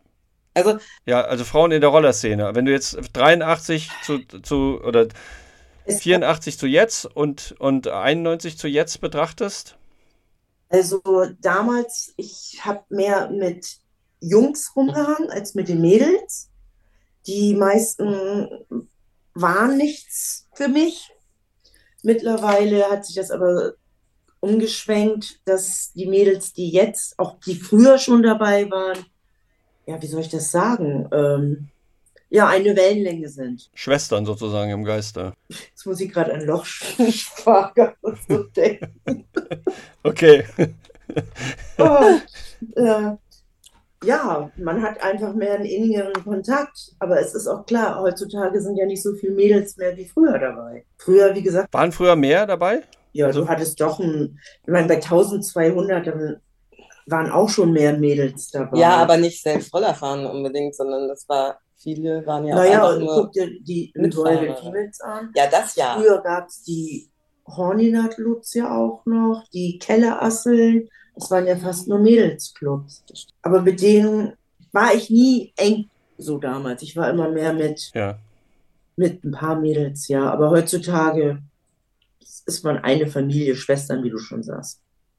Ja. Bei den Vespa-Clubs, also früher, es waren immer schon Frauen dabei, aber eben viele waren Begleitung, sage ich es einfach mal so, mhm. mitgefahren sind mit ihren Männern oder Jungs oder Freunden oder so. So dieses Selbstfahrende in der Szene, sage ich jetzt so, ist dann auch erst in den letzten Jahren mehr geworden. Also wenn ich das sehe, so meine ersten Rohrlenkerveranstaltungen in Italien, da waren wir genau immer vier Frauen, so zwischen 100 Leuten, die gefahren ja. sind, wirklich. Mittlerweile sind es mehr geworden. Auch hier in Deutschland sind jetzt mehr Frauen auch mit Rohrlenker unterwegs, was ich wirklich toll finde. Aber ja, das war früher wirklich wenig. Und da bist du dann immer ähm, von allen Männern da, ja. Auch nicht ernst genommen. Nein, doch. Bei uns eben ja. Also ich wurde immer irgendwie hofiert oder so, gerade in Italien. Okay. Die fanden das eben immer toll. Yvonne kommt extra aus Hamburg runtergefahren und macht hier mit und alles. Und die haben sich immer alle super rührend um mich gekümmert. So. Ja, das ist eine große Familie geworden. Also gerade diese Rohrlenker-Szene in Italien, die kennen sich alle untereinander. Und ähm, da so mit aufgenommen zu werden, das ist schon ganz toll. Also, und das ist, da fühle ich mich auch immer zu Hause, wenn ich da unten dann bin. Ja. Ich frage natürlich auch deswegen, weil wenn man sich die Werbeprospekte aus den 50er, 60er anguckt, ist es ja eigentlich eine Hauptzielgruppe war Frauen für das Rollerfahren. Wenn ich, ähm, ich weiß nicht, ob ihr bei, bei Micha und, und Kati gehört habt, als der Vespa Club Hannover zusammengewachsen ist vom alten Hannoveraner Vespa Club und dem Vespa Club Hannover von 1989, als sie sich das erste Mal getroffen haben, waren halt die Alten aus dem Vespa Club Hannover und die Frauen waren auch der, wie, wie du es vorhin gesagt hast, der Anhang so ein bisschen. Mhm. Die waren halt mit dabei, die sind aber nicht selber gefahren. Äh, und im Vespa Club von 1989 war auch ein größerer Männeranteil, aber das waren halt auch drei oder vier Frauen, die auch selber gefahren sind. Also diese, diese, weißt du, was ich meine? Also es ist die Zielgruppe Frau gewesen, die sind gefahren, es gibt viele Bilder, die sind auch wirklich in den 50er, 60er, aber die Entwicklung war komplett anders dann. Ja, das stimmt. Das finde ich halt gut. Ich meine, beim Studium ist ein über, überwiegend Frauen, sehr höhere Frauenanteil. Nachher in der Architektur selber sind es überwiegend Männer, die dann letztendlich dabei ble bleiben. Also es hat sich vielleicht in den letzten 10, 15 Jahren noch mal ein bisschen geändert, aber so vom Großen und Ganzen ist die Anzahl derer, die nachher wirklich im, im Büro sind oder auch eine Führungsposition haben, immer noch geringer. Ja, das lacht mich. Ich bin jetzt in der Firma, da sind der Anteil 50-50. Das ist doch super. Ja, und das bei 400 Mitarbeitern. Also von daher macht sich, da tut sich was. Ja, ja. aber was das betrifft, also ich habe ja mal äh, den Audax Feminil in Mailand mitgemacht und das war ja auch so ein Wiederholungsding, ähm, also so aus der Vergangenheit. Und ich weiß nicht, wann der ursprünglich da bist du die Fachfrau. gewesen ist, aber das muss, war in den 50er Jahren irgendwie, dass sie das erste Mal gemacht haben. Also wirklich ein, nur für Frauen ein Audax. Also der männliche Mitfahrer durfte immer in einem Dreierteam, Dreier-Frauenteam als Mechaniker mitfahren. so. Und genauso haben sie das auch wieder wiederholt. Das hat unheimlich Spaß gemacht. Das war eine ganz tolle Erfahrung. Da war es dann aber auch gemischt. Das waren eben nicht nur Rohrlenker, sondern da waren alles erlaubt, alle möglichen Roller. Ja. Und da habe ich dann auch das erste Mal wirklich festgestellt, dass also in Italien ist ja die, die Westpassage nochmal wesentlich größer als wie in Deutschland. Und dass gerade was so Gleichmäßigkeitsfahrten oder auch Gymkhana und so angeht, da sind wir richtig aktiv, trainieren das ja auch richtig und da sind sehr viele Frauen dabei, die fahren aber alle mit modernen Maschinen. Das also fällt mir jetzt auch mittlerweile in Deutschland auf, also mir fällt es ja auch bei uns im eigenen Club auf oder so. Die, es werden mehr Frauen, aber die holen sich alle eben eine neue, eine GTS oder sonstiges, fangen jetzt erst mit dem Vespa-Fahren an. Die haben halt nicht dieses von klein auf an sind wir Vespa gefahren und deswegen schrauben wir auch an irgendwas rum oder so, sondern die mhm. sind neu dazugekommen, weil sie einfach so eine Vespa toll finden und äh, fahren dann alle jetzt mit den neuen Rollern, was ja auch völlig in Ordnung ist. Aber dadurch werden es auch wieder mehr Frauen. Ich glaube auch, weil sie sich vielleicht auch einfach dann mit dem Gefährt, wie es heutzutage ist, einfach sicherer fühlen und nicht andauernd irgendwie in der Ecke stehen und das Ding bleibt stehen und sie müssen irgendjemanden fragen, ob er ihnen helfen kann. Ja, das deckt sich mit dem, was Kathi gesagt hat. Kathi hat ja auch eine lange Auszeit gemacht. Das ist die, die den Vespa Club 89 damals mit initiiert hat von Hannover. Um, ähm, und war dann lange Zeit raus und hat ihre Rolle auch behalten. Mhm. Hat sie also nicht verkauft. Die standen auch bei den Eltern. Hatte das Glück, dass sie dort unterstellen konnte und ist aber angefangen mit einer GTS weil sie sich nicht mehr sicher genug gefühlt hat. Am Anfang hat sie gesagt, sofort wieder Schaltroller zu fahren. Ähm, die Bremsen sind besser bei einer GTS und deswegen hat sie mit angefangen. Ist aber relativ schnell, hat sie ihre anderen wieder fit machen lassen und fährt jetzt auch wieder Schalt. Aber das ist durchaus ein Grund. Mhm. Da würde ich die Frage anschließen: seid, seid ihr beide schon mal GTS gefahren? Ja. Da haben sie mich alle ausgelacht. Ich hatte übers Wochenende mir mal eine GTS geliehen. Und dann kamen sie alle, oh, wie peinlich. Ich so, fahr doch mal ich meine, du hast ja schon einen Wumms noch, wenn du im Überholen bist und so. Nee, nee, wie peinlich und was ist? Einige von denen fahren jetzt mittlerweile auch eine GTS, weil es für die Stadt einfach entspannter ist. Also eine GTS selbst bin ich ja. noch nie gefahren. Ich bin schon Automatikroller gefahren. Habe auch gesagt, ja, ist auch ein angenehmes Fahrgefühl. Ja, schick. Das Bremsen war etwas ungewohnt ja. am Anfang. Ja. Trotzdem ist für mich eben meine Akma ist wirklich für mich das Optimale. Fahrzeug. Kann ich sehr gut nachvollziehen. Die Frage an Imke würde ich direkt anschließen: Hast du am Anfang ab und zu mal die Kupplung gezogen, also die vermeintliche Kupplung gezogen? Bei der ich habe immer die Fußbremse gesucht, ja. aber es ist gut gegangen. Ich weiß auch nicht. Und auch beim Fahren, man hat ja immer ein paar Finger an, der, an dem Kupplungshebel, wenn man fährt. Und ich dann auch immer. Und ich so, oh, nee, ist ja die Bremse. ist aber nichts passiert. Also, es hat schnell geklappt. Ja, das ist das ist ähnlich wie beim Autofahren. Ne? Wenn du das erstmal Automatik fährst, hast du auch das Gefühl, du musst irgendwie ne, drauftreten. Und spätestens beim zweiten Mal hat sich das so ein bisschen ins Gehirn gebrannt. Also ich, ich, ich kann das ja nachvollziehen. Ich bin zweimal GTS gefahren. Beim zweiten Mal war es eindeutig besser. Äh, dem geschuldet, dass an der, am Gardasee kannst du keine Schaltroller mieten. Olli hatte seine Schaltroller alle in Gebrauch. Das heißt, also eine GTS war das einzige, wo man mal äh, um den Gardasee fahren konnte. Und dann nimmt man auch mal eine GTS, damit man das mal gemacht hat. Wobei ich danach für mich gesagt habe, okay, ich muss unbedingt nochmal zum Gardasee und dann nochmal die Strecke mit einem Schaltroller fahren, weil es einfach schön hoch und runter geht. es ist einfach äh, schöner zu fahren. Ja. Ich weiß jetzt nicht, ob ich das mit der Akma machen würde, sondern wahrscheinlich auch eher mit einer PX. Ähm, weil die ein bisschen mehr Wumms hat. Ja, das ist entschleunigt, ohne Frage. Ja. Ich mag das ja auch. Wobei Wobei das ähm, habe ich mit Thomas ja auch. Also Thomas Steinfort ist ja 10 cm kleiner, dann ist es angenehmer und ich finde, bei mir müsste der Sitz 5 cm nach hinten. Dann würde ich deutlich entspannter sitzen. Okay. Und das ist so, bei 1,90 ist so eine Akma mit äh, Sitz. Es ist bequem zum Sitzen, aber nicht von der Sitzposition. Okay. Vom Federn und vom Fahren. Ja, für mich ist es natürlich super. Ich bin auch wesentlich kleiner als du. Ja, also von da. Also den Schwingen wäre das. ich ja auch bei der Sprint drauf. Ja, damit fahre ich gerne. Ja, ne? Ja. ja. Ja. Das ist ein tolles Fahrrad. Ja, das ist ich, bevor ich meine Abschlussfragen stelle, würde ich jetzt erstmal Fragen stellen. Habt ihr euch vorher noch mal ein paar Gedanken gemacht oder habt ihr noch irgendwie ein Thema, was ihr gerne reinbringen wolltet, was ihr, was euch bewegt, was ihr gerne mal zur Diskussion oder zum Gespräch stellen keine würdet? Zeit, uns Gedanken zu machen. Haben wir leider nicht getan. Wahrscheinlich dann, dann stelle ich mal meine. Wahrscheinlich fällt uns hinterher noch genau. total was ein. Auch das hätten ja. wir ja noch und das und. Ja, das ist, das ist normal. Das ist normal. Ich habe mal, ich, normalerweise stelle ich mal zwei Fragen. Einmal so, welche Vespa würdest du gerne mal fahren oder besitzen? Und welche Touren würdest du gerne mal machen? Ich habe das jetzt mal ein bisschen umgedreht, also nicht umgedreht, sondern wenn ihr drei Monate frei hättet, ihr bekämpft von eurem Arbeitgeber drei Monate frei und ihr bekämpft ein gut gefülltes Portemonnaie ohne Limit, also eine Kreditkarte zum Durch. Was würdet ihr für eine frische, und ihr hättet eine frische überholte Vespa, welche wäre das und welche Strecke würdet ihr als Zweitaktabenteuer damit drei Monate? Drei Monate, damit kann man schon einiges machen. Also, welche Vespa wäre es? Wäre meine Akma, auf jeden Fall, weil ich mit ihr echt am liebsten fahre. Okay, es gab noch einen Rohrlecker, den ich gerne gefahren bin. Der gehört dem Herrn Z vom Vespa Club Hamburg oder gehörte.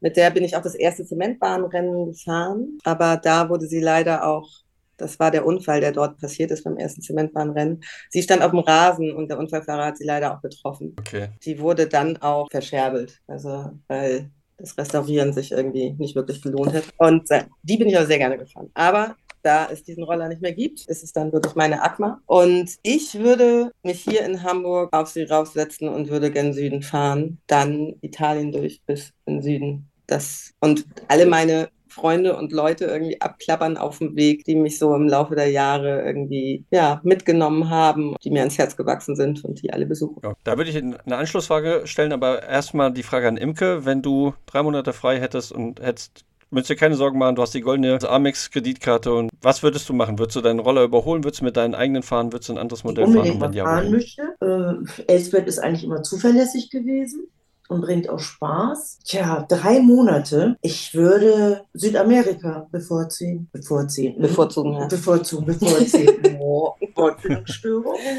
Das ist das Alter. Also durch Südamerika würde ich fahren, doch. Okay. So, so wie, wie so die Vesperikaner, so wie das Atze gemacht hat, einmal von oben nach unten oder Nee, einfach nur Südamerika? Mittelamerika und Südamerika und würde da äh, Leute anfahren, die man kennt. Das heißt, du kennst Leute in Südamerika. Du warst also schon öfters da. Also ich kenne keine, also ich kenne nicht, doch, ich kenne einen in Costa Rica, aber ähm, Ja, ähm, ich- mein ehemaliger Partner hat Militärabzeichen verkauft und somit waren wir Ja. oft in Südamerika und haben so halt auch Menschen kennengelernt. ja, okay, So, cool. und die würde ich dann halt abklappern, um die nochmal wiederzusehen. Und die Länder sind auch sehr schön. Also von daher wäre das so für mich. Ja, Frage, die ich im Anschluss noch stellen wollte, Yvonne, du hast ja gesagt, in Italien die abklappern, die du da lieb gewonnen hast. Mhm. Wenn du noch mal einen Blick auf die deutsche, du hast es vorhin nur kurz schon mal angemerkt, deutsche und die italienische Vespa-Szene betrachtest, welche Hauptunterschiede würdest du da sehen? Gab es in Italien eine Run-Szene? Glaube ich nicht, oder? Mhm. Ist das was typisch Deutsches, Englisches gewesen? Ja, Holländisches? Also, ich muss da ehrlich sagen, gesagt so, mm -mm, ich bin mir da aber gar nicht so sicher. Nicht in, in dem Ausmaß, wie es Nicht hier in dem Ausmaß wie hier, aber es gab schon auch welche. Also Scooter, Boys, sage ich jetzt mal so. Aber nee, nicht in dem Ausmaß wie hier. Also dort ist wirklich eher dieses Vespa-Club-Leben, weil die aber auch sehr viel machen. Also, und äh, du hast ja auch überall Vespa-Clubs in Italien, überall, in jeder Stadt, in jedem Ort. Die machen ja auch richtig viel und richtig unterschiedliche Sachen. Von daher, ja, sind da vielleicht auch traditioneller eingestellt gewesen. So. Ja, okay. cool. Ja, dann würde ich sagen, kommen wir jetzt langsam zum Ende. Ich sage herzlichen Dank. Ich hoffe, es hat euch auch so viel Spaß gemacht wie mir. Du wolltest noch Und es war hoffentlich. Ups fragen. Und das Nähen Okay, von du den hast das fast- Strohmännern ist jetzt auch nicht mehr auf. Okay, dann, äh, schieben wir, dann hören wir jetzt nicht auf. Imke, du hast jetzt sozusagen die Vorlage gegeben. Ich nehme jetzt den Ball Volley, um bei der Fußballsprache zu bleiben und, und versuche mal ins Dreieck zu. Bist du denn in einem Vespa-Club? Und wenn ja, in welchen? Und in welchem warst du?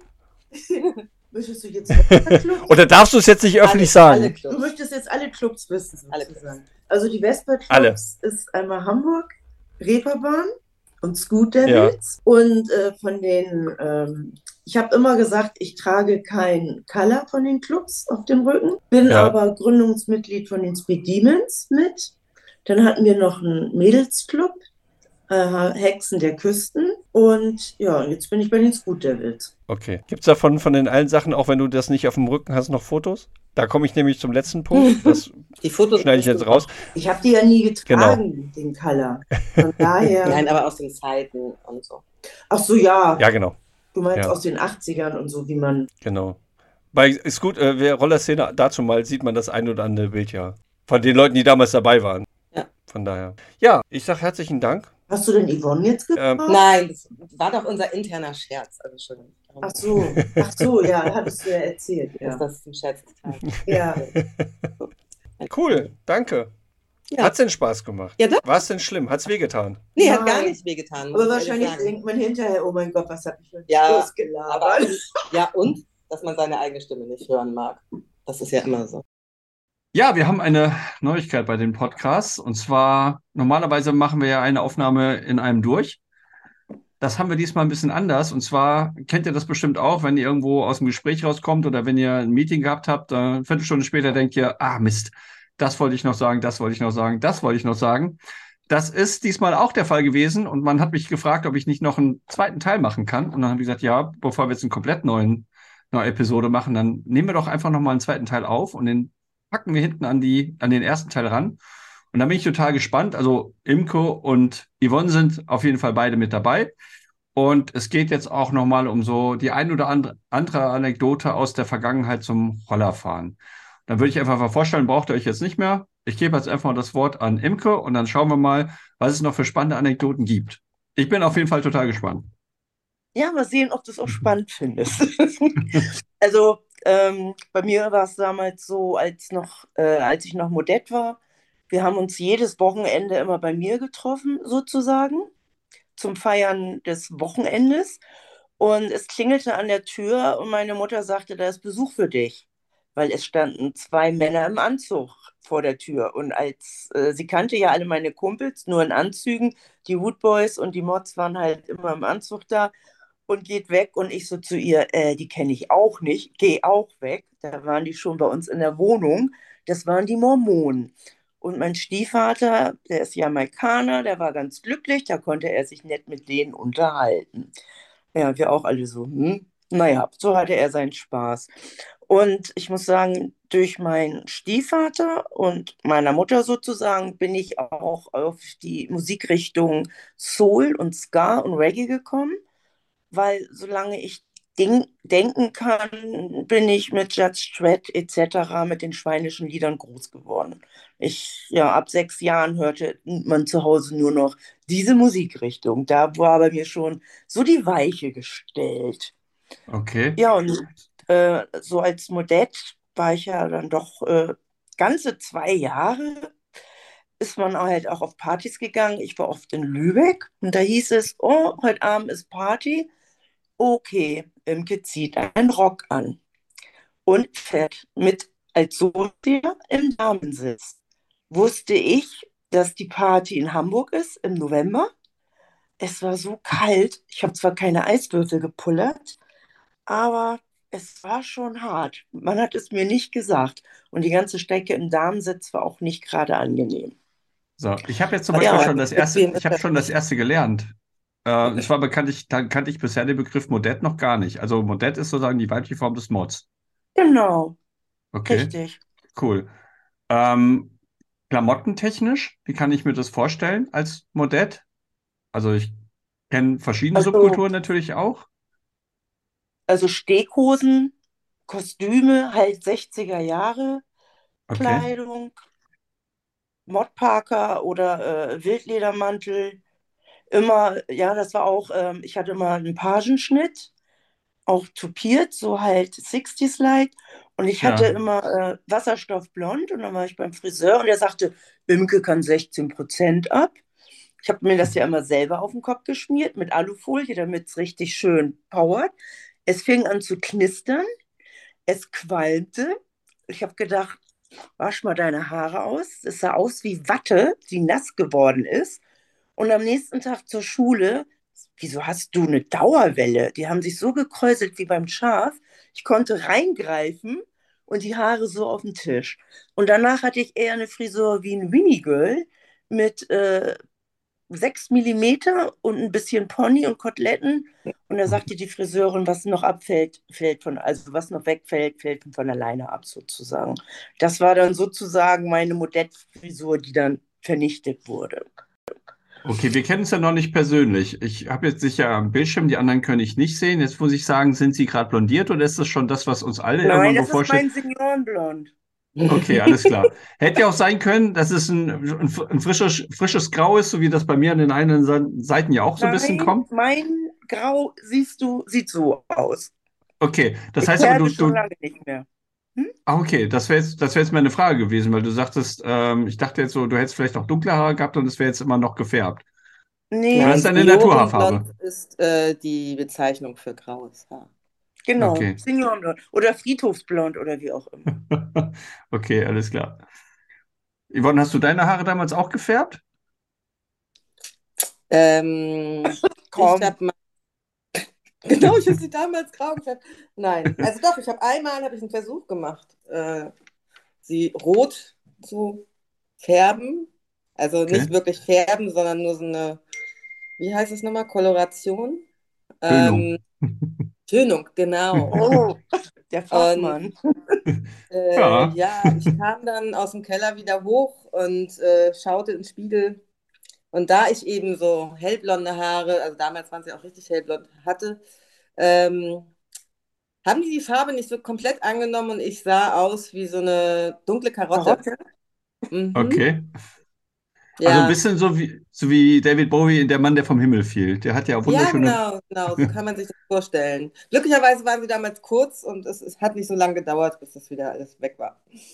So hatte ich die Haare auch mal, aber mit Absicht. So eine Haarfarbe hatte ich zur Hochzeit, unbeabsichtigt. Ich Okay. hatte lange blonde Haare. Ich habe meine früher, als ich kurz war, immer jede Woche fast eine andere Haarfarbe gehabt. Und ich hatte lange blonde Haare und mein Ex-Gatte hatte sich immer eine Braut mit blonden, langen Haaren gewünscht. Und dann wurde ich Versuchskaninchen von L'Oreal und kam mit kurzen, roten Haaren nach Hause, mit Oh, Lego-Würfeln eingearbeitet. Und ich so, hm. Und er so, äh. Und da habe ich gedacht, blondier sie mal. Und da ist mich auch so ein Karottenorange rausgekommen. Und so Ja. habe ich dann geheiratet. Ja.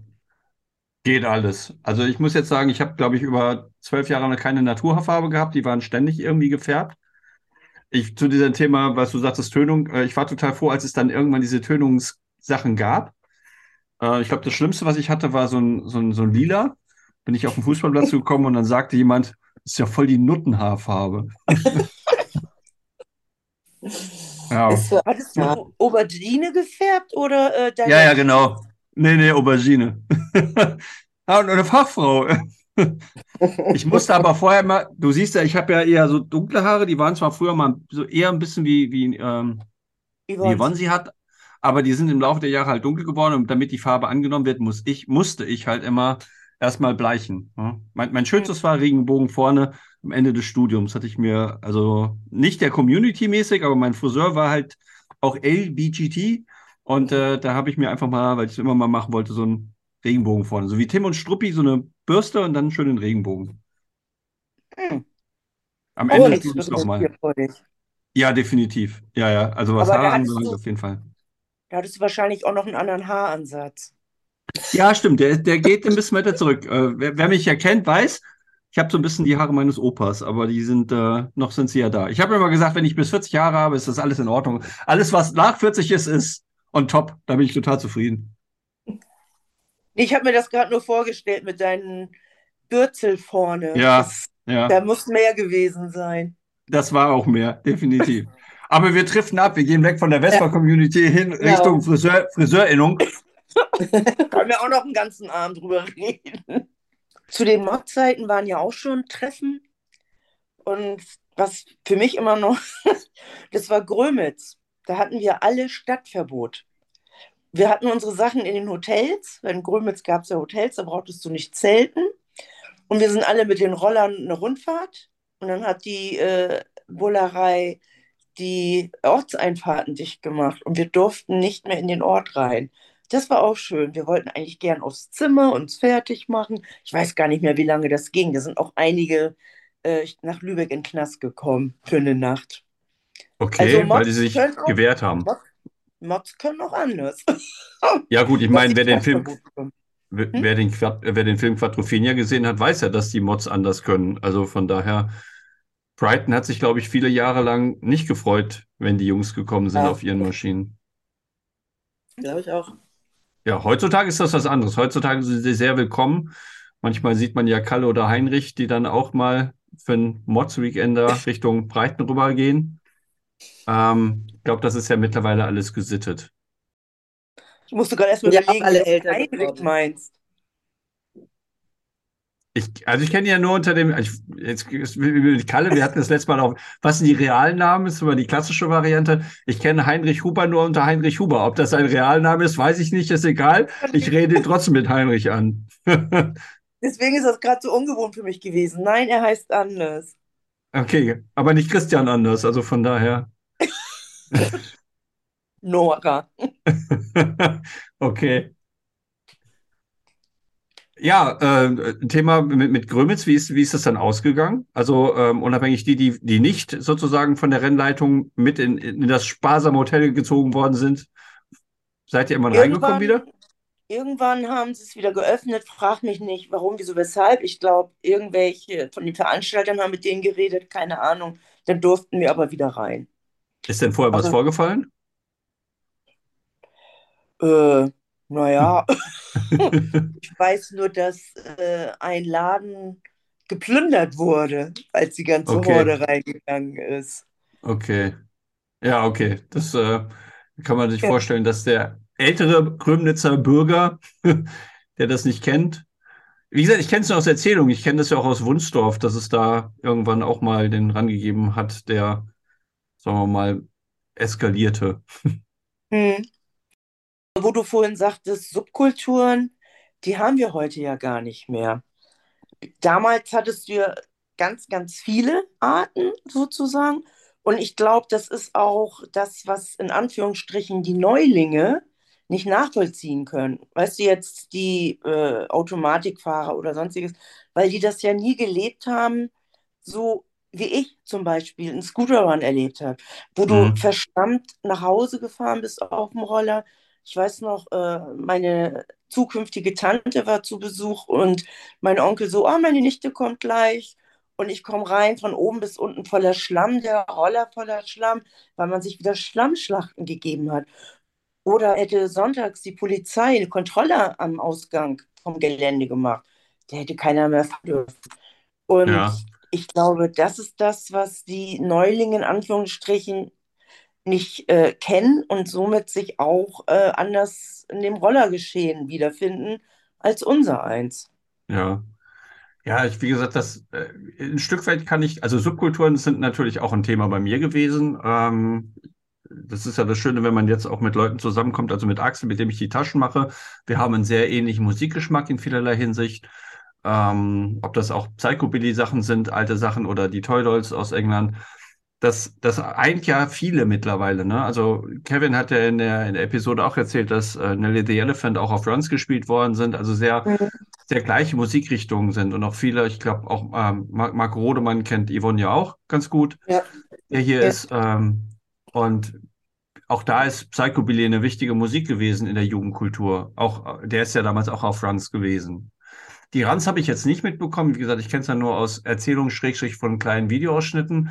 Aber die, die, die Subkulturen sind mir natürlich ein Begriff und den gibt es, die gibt es, jetzt, jetzt Thema Nachwuchs, gibt es in der Form ja auch nicht mehr. Es gibt immer noch Modebewegungen.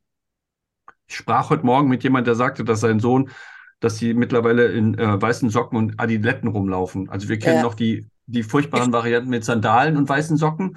Ich kenne auch noch Doc Martens mit weißen Socken, wenn ich ehrlich bin, aus den 80ern. Tennissocken. Ja, genau. Ähm, und sowas kommt ja immer wieder in Modeströmungen, aber in richtigen Subkulturströmungen, so gefühlt die letzte, die man so gefühlt mitgenommen hat, sind so Ausläufer Emos, hätte ich jetzt fast gesagt, und so ein bisschen aus der Rave-Bewegung. Das sind ja alles schon viele Jahre letztendlich auch her, die Ja, überleg größeren mal, wie, hatten. wie viele es gab, als wir jung waren. Ja, Das ich waren ja Massen Selbst in der. Kleinstadt, selbst in der Kleinstadt gab es halt, wie gesagt, Scooter Boys gab es eher weniger, aber es gab Mods, es gab äh, Psychobillys, es gab Rockabillys, es gab Punks, es gab zum Glück keine wirklichen rechten Skins bei uns direkt in der unmittelbaren Umgehung, ein bisschen weiter schon. Also je, je näher man Richtung Frankfurt ging, desto eher kam das mal vor. Aber es war natürlich breit gefächert. Und ich, Ja, du hattest, hatten, wir hatten ja, diese, diese Geschichte mit der Diskothek, bei wem, bei, bei, bei welcher Episode weiß ich nicht mehr. Aber das kennen ganz viele, dass man eine Stammdiskothek hatte und es wurde dann immer so im Halbstundenrhythmus bestimmte Stilrichtungen gespielt, damit jeder mal was davon hatte. Und es gab auch dann immer noch mal eine halbe Stunde irgendwie Disco Fox. Und danach kam dann irgendwie Punk oder dann irgendwas anderes. Schwurf gab es bei uns auch noch zum Schmusen. Okay, Engtanz. okay. Es gibt so Sachen, da kannst du mich mit jagen, da gehört Disco Fox definitiv leider mit dazu. Oder Positives. Ja. Alles Nee, andere aber, gerne. oder auch, äh, wie, man hat sich ja auch Alkohol mitgenommen, Fremdalkohol. Im Bundeswehrrucksack passte genau eine Kaltquellpalette. Mehr brauchte man ja nicht fürs Wochenende. Eine Zahnbürste und eine Palette Kaltquell. Und die passte im Bundeswehrrucksack. Nach dem Motto, das bisschen, was ich esse, kann ich auch trinken. Genau, Flüssigbrot. Ja, okay. Machen ja viele heute noch. Mal Stimmt. testen. Eine ganze Karlsquell, so ganze. Ich, ich bin dann eher der, der, der Vertreter der Hansa-Pilz-Generation, so ein bisschen als, äh, weiß nicht, wer von euch Gerhard Seyfried kennt, der ist ja äh, so Underground-Zeichner in Berlin, so aus den klassischen 70er, 80er Jahren Geschichten und in den, in den Comic-Sachen sind gerne Hansa-Pilzdosen versteckt gewesen, weniger Karlsquell. So Die es waren aber von, teurer. ja, ich weiß, Hansa war das, teurer. ja, aber nicht viel. Das Zwei so, Cent, äh, zwei Pfennig oder so. Ja, Das eine gab es bei Aldi und das andere gab es bei Plus, oder? Ich weiß es gar Ja, nicht mehr. Ja, plus. kennt auch keiner mehr. Also Aldi Also schon, aber Plus es nicht auch mehr. immer Karlsquell. Vielleicht ist das auch regionsabhängig oder so, was da überwiegt. Ich habe, glaube ich, mit zwölf Jahren das erste Mal von Gerhard Seyfried äh, Wo soll alles enden gelesen. Das hat mir, ich wurde gefüttert von meinen Berliner Verwandten, glücklicherweise, sehr früh mit solchen Sachen. Und da bin ich, glaube ich, schon eher, eher naja, in so eine Richtung geschubst worden, eben Hansapilz zu trinken. Ein bisschen mit der Kocke vorne drauf. Das ist dann ein bisschen Cool. Hat ja mit hat, hat ja, jetzt kommen wir das Thema Fußball noch kurz anschneiden, Mhm. hat ja mit Hansa Rostock nichts zu tun und St. Pauli. Genau. Ah, nee. Aber wo wir gerade Bier haben, ähm, du hattest letztens ja Tina erwähnt, Tina Soli. Da habe ich mal ganz spontan einen Flug gebucht, als sie in Norwegen auf dem Rollertreffen aufgelegt hat. Und sie erzählt mir im Flieger, was man in Norwegen alles nicht darf. Unter anderem auch kein Bier in der Öffentlichkeit. Und sie hat so von Hm. Fischfrikadellen vorgeschwärmt, dass ich dachte, na, musst du mal probieren. Und wir hatten uns gekühltes Bier mitgenommen, weil das ist ja nicht billig, wenn du da im Restaurant trinkst. Hatten wir im Supermarkt uns halt auch Bier mitgenommen. Und die waren so salzig, die Frikadellen. Da saßen wir vorm Supermarkt auf der Parkbank und haben erstmal das Bier geöffnet und getrunken. Aber vorher groß, nein, das darfst du nicht und wir müssen aufpassen, das kann teuer werden. Ja, da saßen wir wie die beiden Berserker davor und haben erstmal das Bier geköpft. Aber ist auch nichts passiert, sondern äh, ihr weit unbehelligt durftet ihr das weiter trinken. Die haben uns nur angelächelt. Man hat uns wohl angesehen, dass wir nicht von dort sind. Ach, das sind die Touristen. Ja, genau. Oder Touristinnen. Ja, aber interessant, also bis nach Norwegen zu fahren für ein, für ein, für ein Konzert zum Zuhören. Also es war, war dann Soul Nighter? Äh, war das Nee, auch Richtung? auch, die, ähm, Ja. die Restless, der Rollerclub hat 25-Jähriges gehabt. Ah, okay. Und sonntags morgens um sechs schrieb, habe ich mit Tina geschrieben und sie so, ja, ähm, ich äh, fliege nach Oslo und leg da auf. Ich so, das klingt ja gut. Eine halbe Stunde später, du, ich habe den Sitz direkt hinter dir, habe einen Flug gebucht und bin mitgeflogen. Ja, und äh, es gibt ein Lied, was ich absolut nicht mag, das ist Red Light. Und Tina hatte sich extra für diesen äh, Nighter oder für dieses Wochenende diese Single gekauft und hat sie auch gespielt. Und ich habe ein Video gemacht. Das verflucht sie noch heute. Und sie macht ein Video und stellt das auch noch ein, dass ich dieses Lied spiele, dieses Schlimme.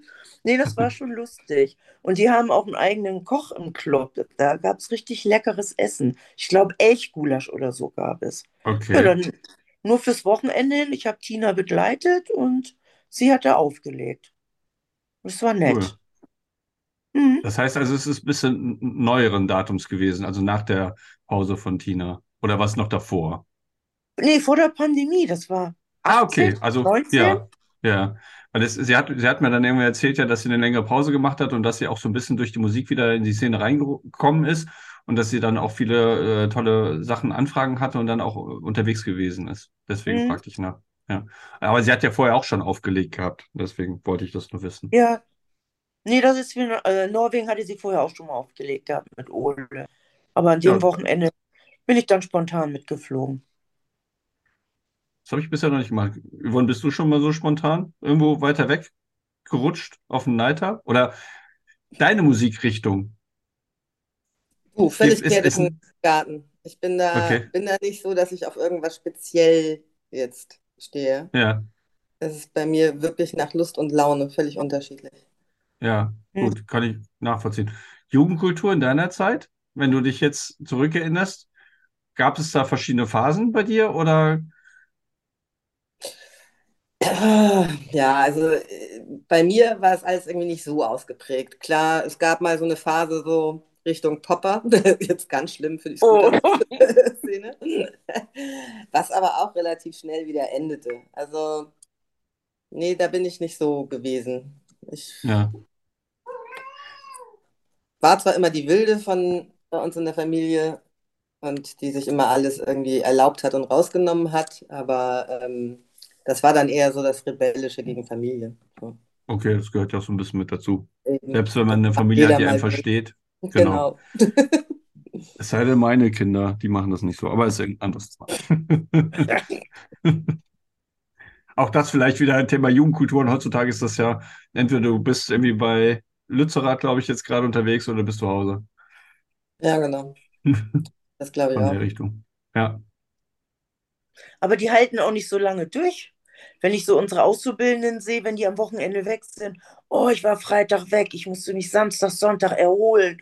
Und wenn ich dann irgendwann wiederkomme, warst du das ganze Wochenende weg? Ich so, ja, meinte ich. Wenn ich jetzt irgendwie in die Schweiz zum Neiter fliege oder so, dann bin ich äh, Freitag, Samstag, Sonntag unterwegs. Und das können die immer nie nachvollziehen. Dann denke ich immer, was ist mit der Jugend von heute los? Ich kann das auch nicht mehr so nachvollziehen, wenn ich ehrlich bin. Also ich merke das schon, dass äh, wenn ich so fahren jetzt wieder ein, ein, ein Wochenende wahrscheinlich nach Jüst zum Grünkohl essen. Äh, und da brauche ich auch nach, nach der Nacht auf jeden Fall eine Recovery gefühlt. Von daher. Ja, wir sehen uns ja, ist ja nicht mehr lang hin, 6., 6., äh, so 3., 4. Februar. Ich habe gestern ähm, mit Markus gesprochen, Sukram 70, der die Tachos macht. Mhm. Der wird dann einen kleinen Stand haben. Ich bin total gespannt. Er hat nämlich auch gedacht, ich hätte einen Stand da. Sage ich jetzt hier nochmal. Nee, die Blechgedanken haben dies Jahr keinen Stand auf den, auf dem, äh, in Kalka. ich will mir das einfach nochmal angucken und, und ein bisschen aufsaugen und gucken wenn das alles schön ist, vielleicht überlege ich mir dann vielleicht in, nächstes Jahr, wenn nichts dazwischen kommt, dann mache ich mal so ein paar Short Stories. Wäre vielleicht auch ganz interessant. Ich will es einfach mal genießen. Ist auch mal schön. Das ist so ähnlich wie beim Pressewart. Das weiß Yvonne auch. Das ist auch mal schön, wenn man einfach nur mitfahren kann und muss nichts organisieren. Man muss nichts vorplanen. Man muss nicht irgendwie kommunizieren. Man muss keine Fotos machen, sondern man kann einfach mal genießen die Situation. eigentlich möchte ich das in Kalka auch machen. Einfach ein bisschen abhängen und chillen und genießen und eigentlich kein Es ist Business auch schön, machen. alles mal von außen anzusehen und nicht Genau, irgendwie genau. was tun zu Hast du müssen. eine gute Orientierung? Vom, Prin vom Prinzip her ja. Also Ortsorientierung meinst du, oder? Ja, weil einige haben sich da schon verlaufen Ja, das geht den ganz Äh, schnell. Katakomben. ja, okay. Nee, ich glaube, das kriege ich hin. Ich, unsere Schule war so, war sehr, war sehr ko- katakombenmäßig und das kriege ich, glaube, kriege ich hin. Wenn nicht, wenn ihr über Spindfäden stolpern solltet, dann bin ich das gewesen. Oder Irgendwo festgemacht. Ich sehe schon, als jemand mit dem Wollknäuel längs läuft, damit er den Weg wieder zurück. Und mit Brotkrumen werfen. Ja. Ja, ich bin gespannt. Lass mich, lass mich überraschen. So schnell können anderthalb Stunden Podcast-Folge vorbeigehen. Ich hoffe, ihr habt sie genauso genossen wie ich das Gespräch mit und mit Yvonne. Yvonne und ich, wir kennen uns jetzt schon ein paar Jahre. Im Rahmen unserer Tätigkeit als Pressewart und Pressewartin haben wir uns damals vor dem Millantor das erste Mal live kennengelernt. Und eins der Dinge, die dabei raus entstanden ist, neben der Freundschaft, ist natürlich auch, dass wir die beiden Vespa-Clubs von Hamburg und Hannover wieder zusammengebracht haben, was ich wunderschön finde. Auch die Freundschaft, die mit Bank mittlerweile entstanden ist und mit vielen anderen vom Vespa-Club Hamburg, finde ich einfach grandios und zeigt auch die Möglichkeiten, die innerhalb unserer Vespa-Szene bestehen. Ich finde es, wie gesagt, toll. Imke werde ich jetzt hoffentlich in Kalka das erste Mal live kennenlernen. Ich glaube, wir sind uns zwar schon mal über den Weg gelaufen, vor allen Dingen auch in Celle, aber wir haben noch nie den direkten Austausch gehabt. Da freue ich mich wirklich drauf. An dieser Stelle möchte ich mich noch einmal ganz recht herzlich bedanken bei euch. Ich habe eine Menge Feedback in den letzten Monaten aus der Szene bekommen. Durchweg positiv. Das ist unheimlich toll und motivierend. Ihr habt mir dabei erzählt, in welchen Situationen ihr den Podcast gehört habt oder dass ihr vielleicht vorher noch nie einen anderen Podcast gehört habt und jetzt dazu über die Blechgedanken eingestiegen seid. Ich würde total gerne erfahren, wo ihr das hört. Ich weiß, dass es manche beim Schrauben tun, manche während der Arbeit, manche während des Sports, manche während des Autofahrens. Wo hört ihr den Podcast von mir? Das würde mich total interessieren. Die nächste Episode, Episode 13, bringt uns bestimmt kein Unglück, sondern ein wunderbares Gespräch mit Wilfried. Wilfried ist ein ganz altes Vespa-Club-Mitglied vom Vespa-Club Hannover. Und Wilfried hat sich im Alter von 86 Jahren seinen Traum erfüllt, wieder eine Königin besitzen zu können, mit der er aktiv fährt. Er ist mittlerweile wieder auch aktiv im Club mit dabei und wir werden uns zusammensetzen, zusammen mit seinem Freund Günther, der auch langjähriger Vespa-Fahrer ist und wir werden uns ein bisschen über die 50er und 60er unterhalten. Vor allen Dingen muss man wissen, dass Winfried 1959 eine wunderschöne Reportage zur Euro-Vespa in Bremen gemacht hat. Dieses Ganze gibt es noch auf CD. Wir werden mal schauen, ob wir im Rahmen vom Vespa Club Hannover das Ganze anderen auch zur Verfügung stellen können. Ich habe mir das angehört, ich hatte Gänsehaut. Ich freue mich total auf das Gespräch mit Wilfried und es wird diesmal sogar mit einer kleinen Zuhörerschaft dabei sein. Müsli, unser ehemaliger Turnwart, mit, wird mit dabei sein und Florian, der aktuelle und wiedergewählte Präsident des Vespa Clubs Hannover. Ich bin total gespannt und ich kann euch nur ans Herz legen, es wird eine bestimmt unglaublich intensive und unheimlich tolle Episode 13 werden. Soweit, Glück auf!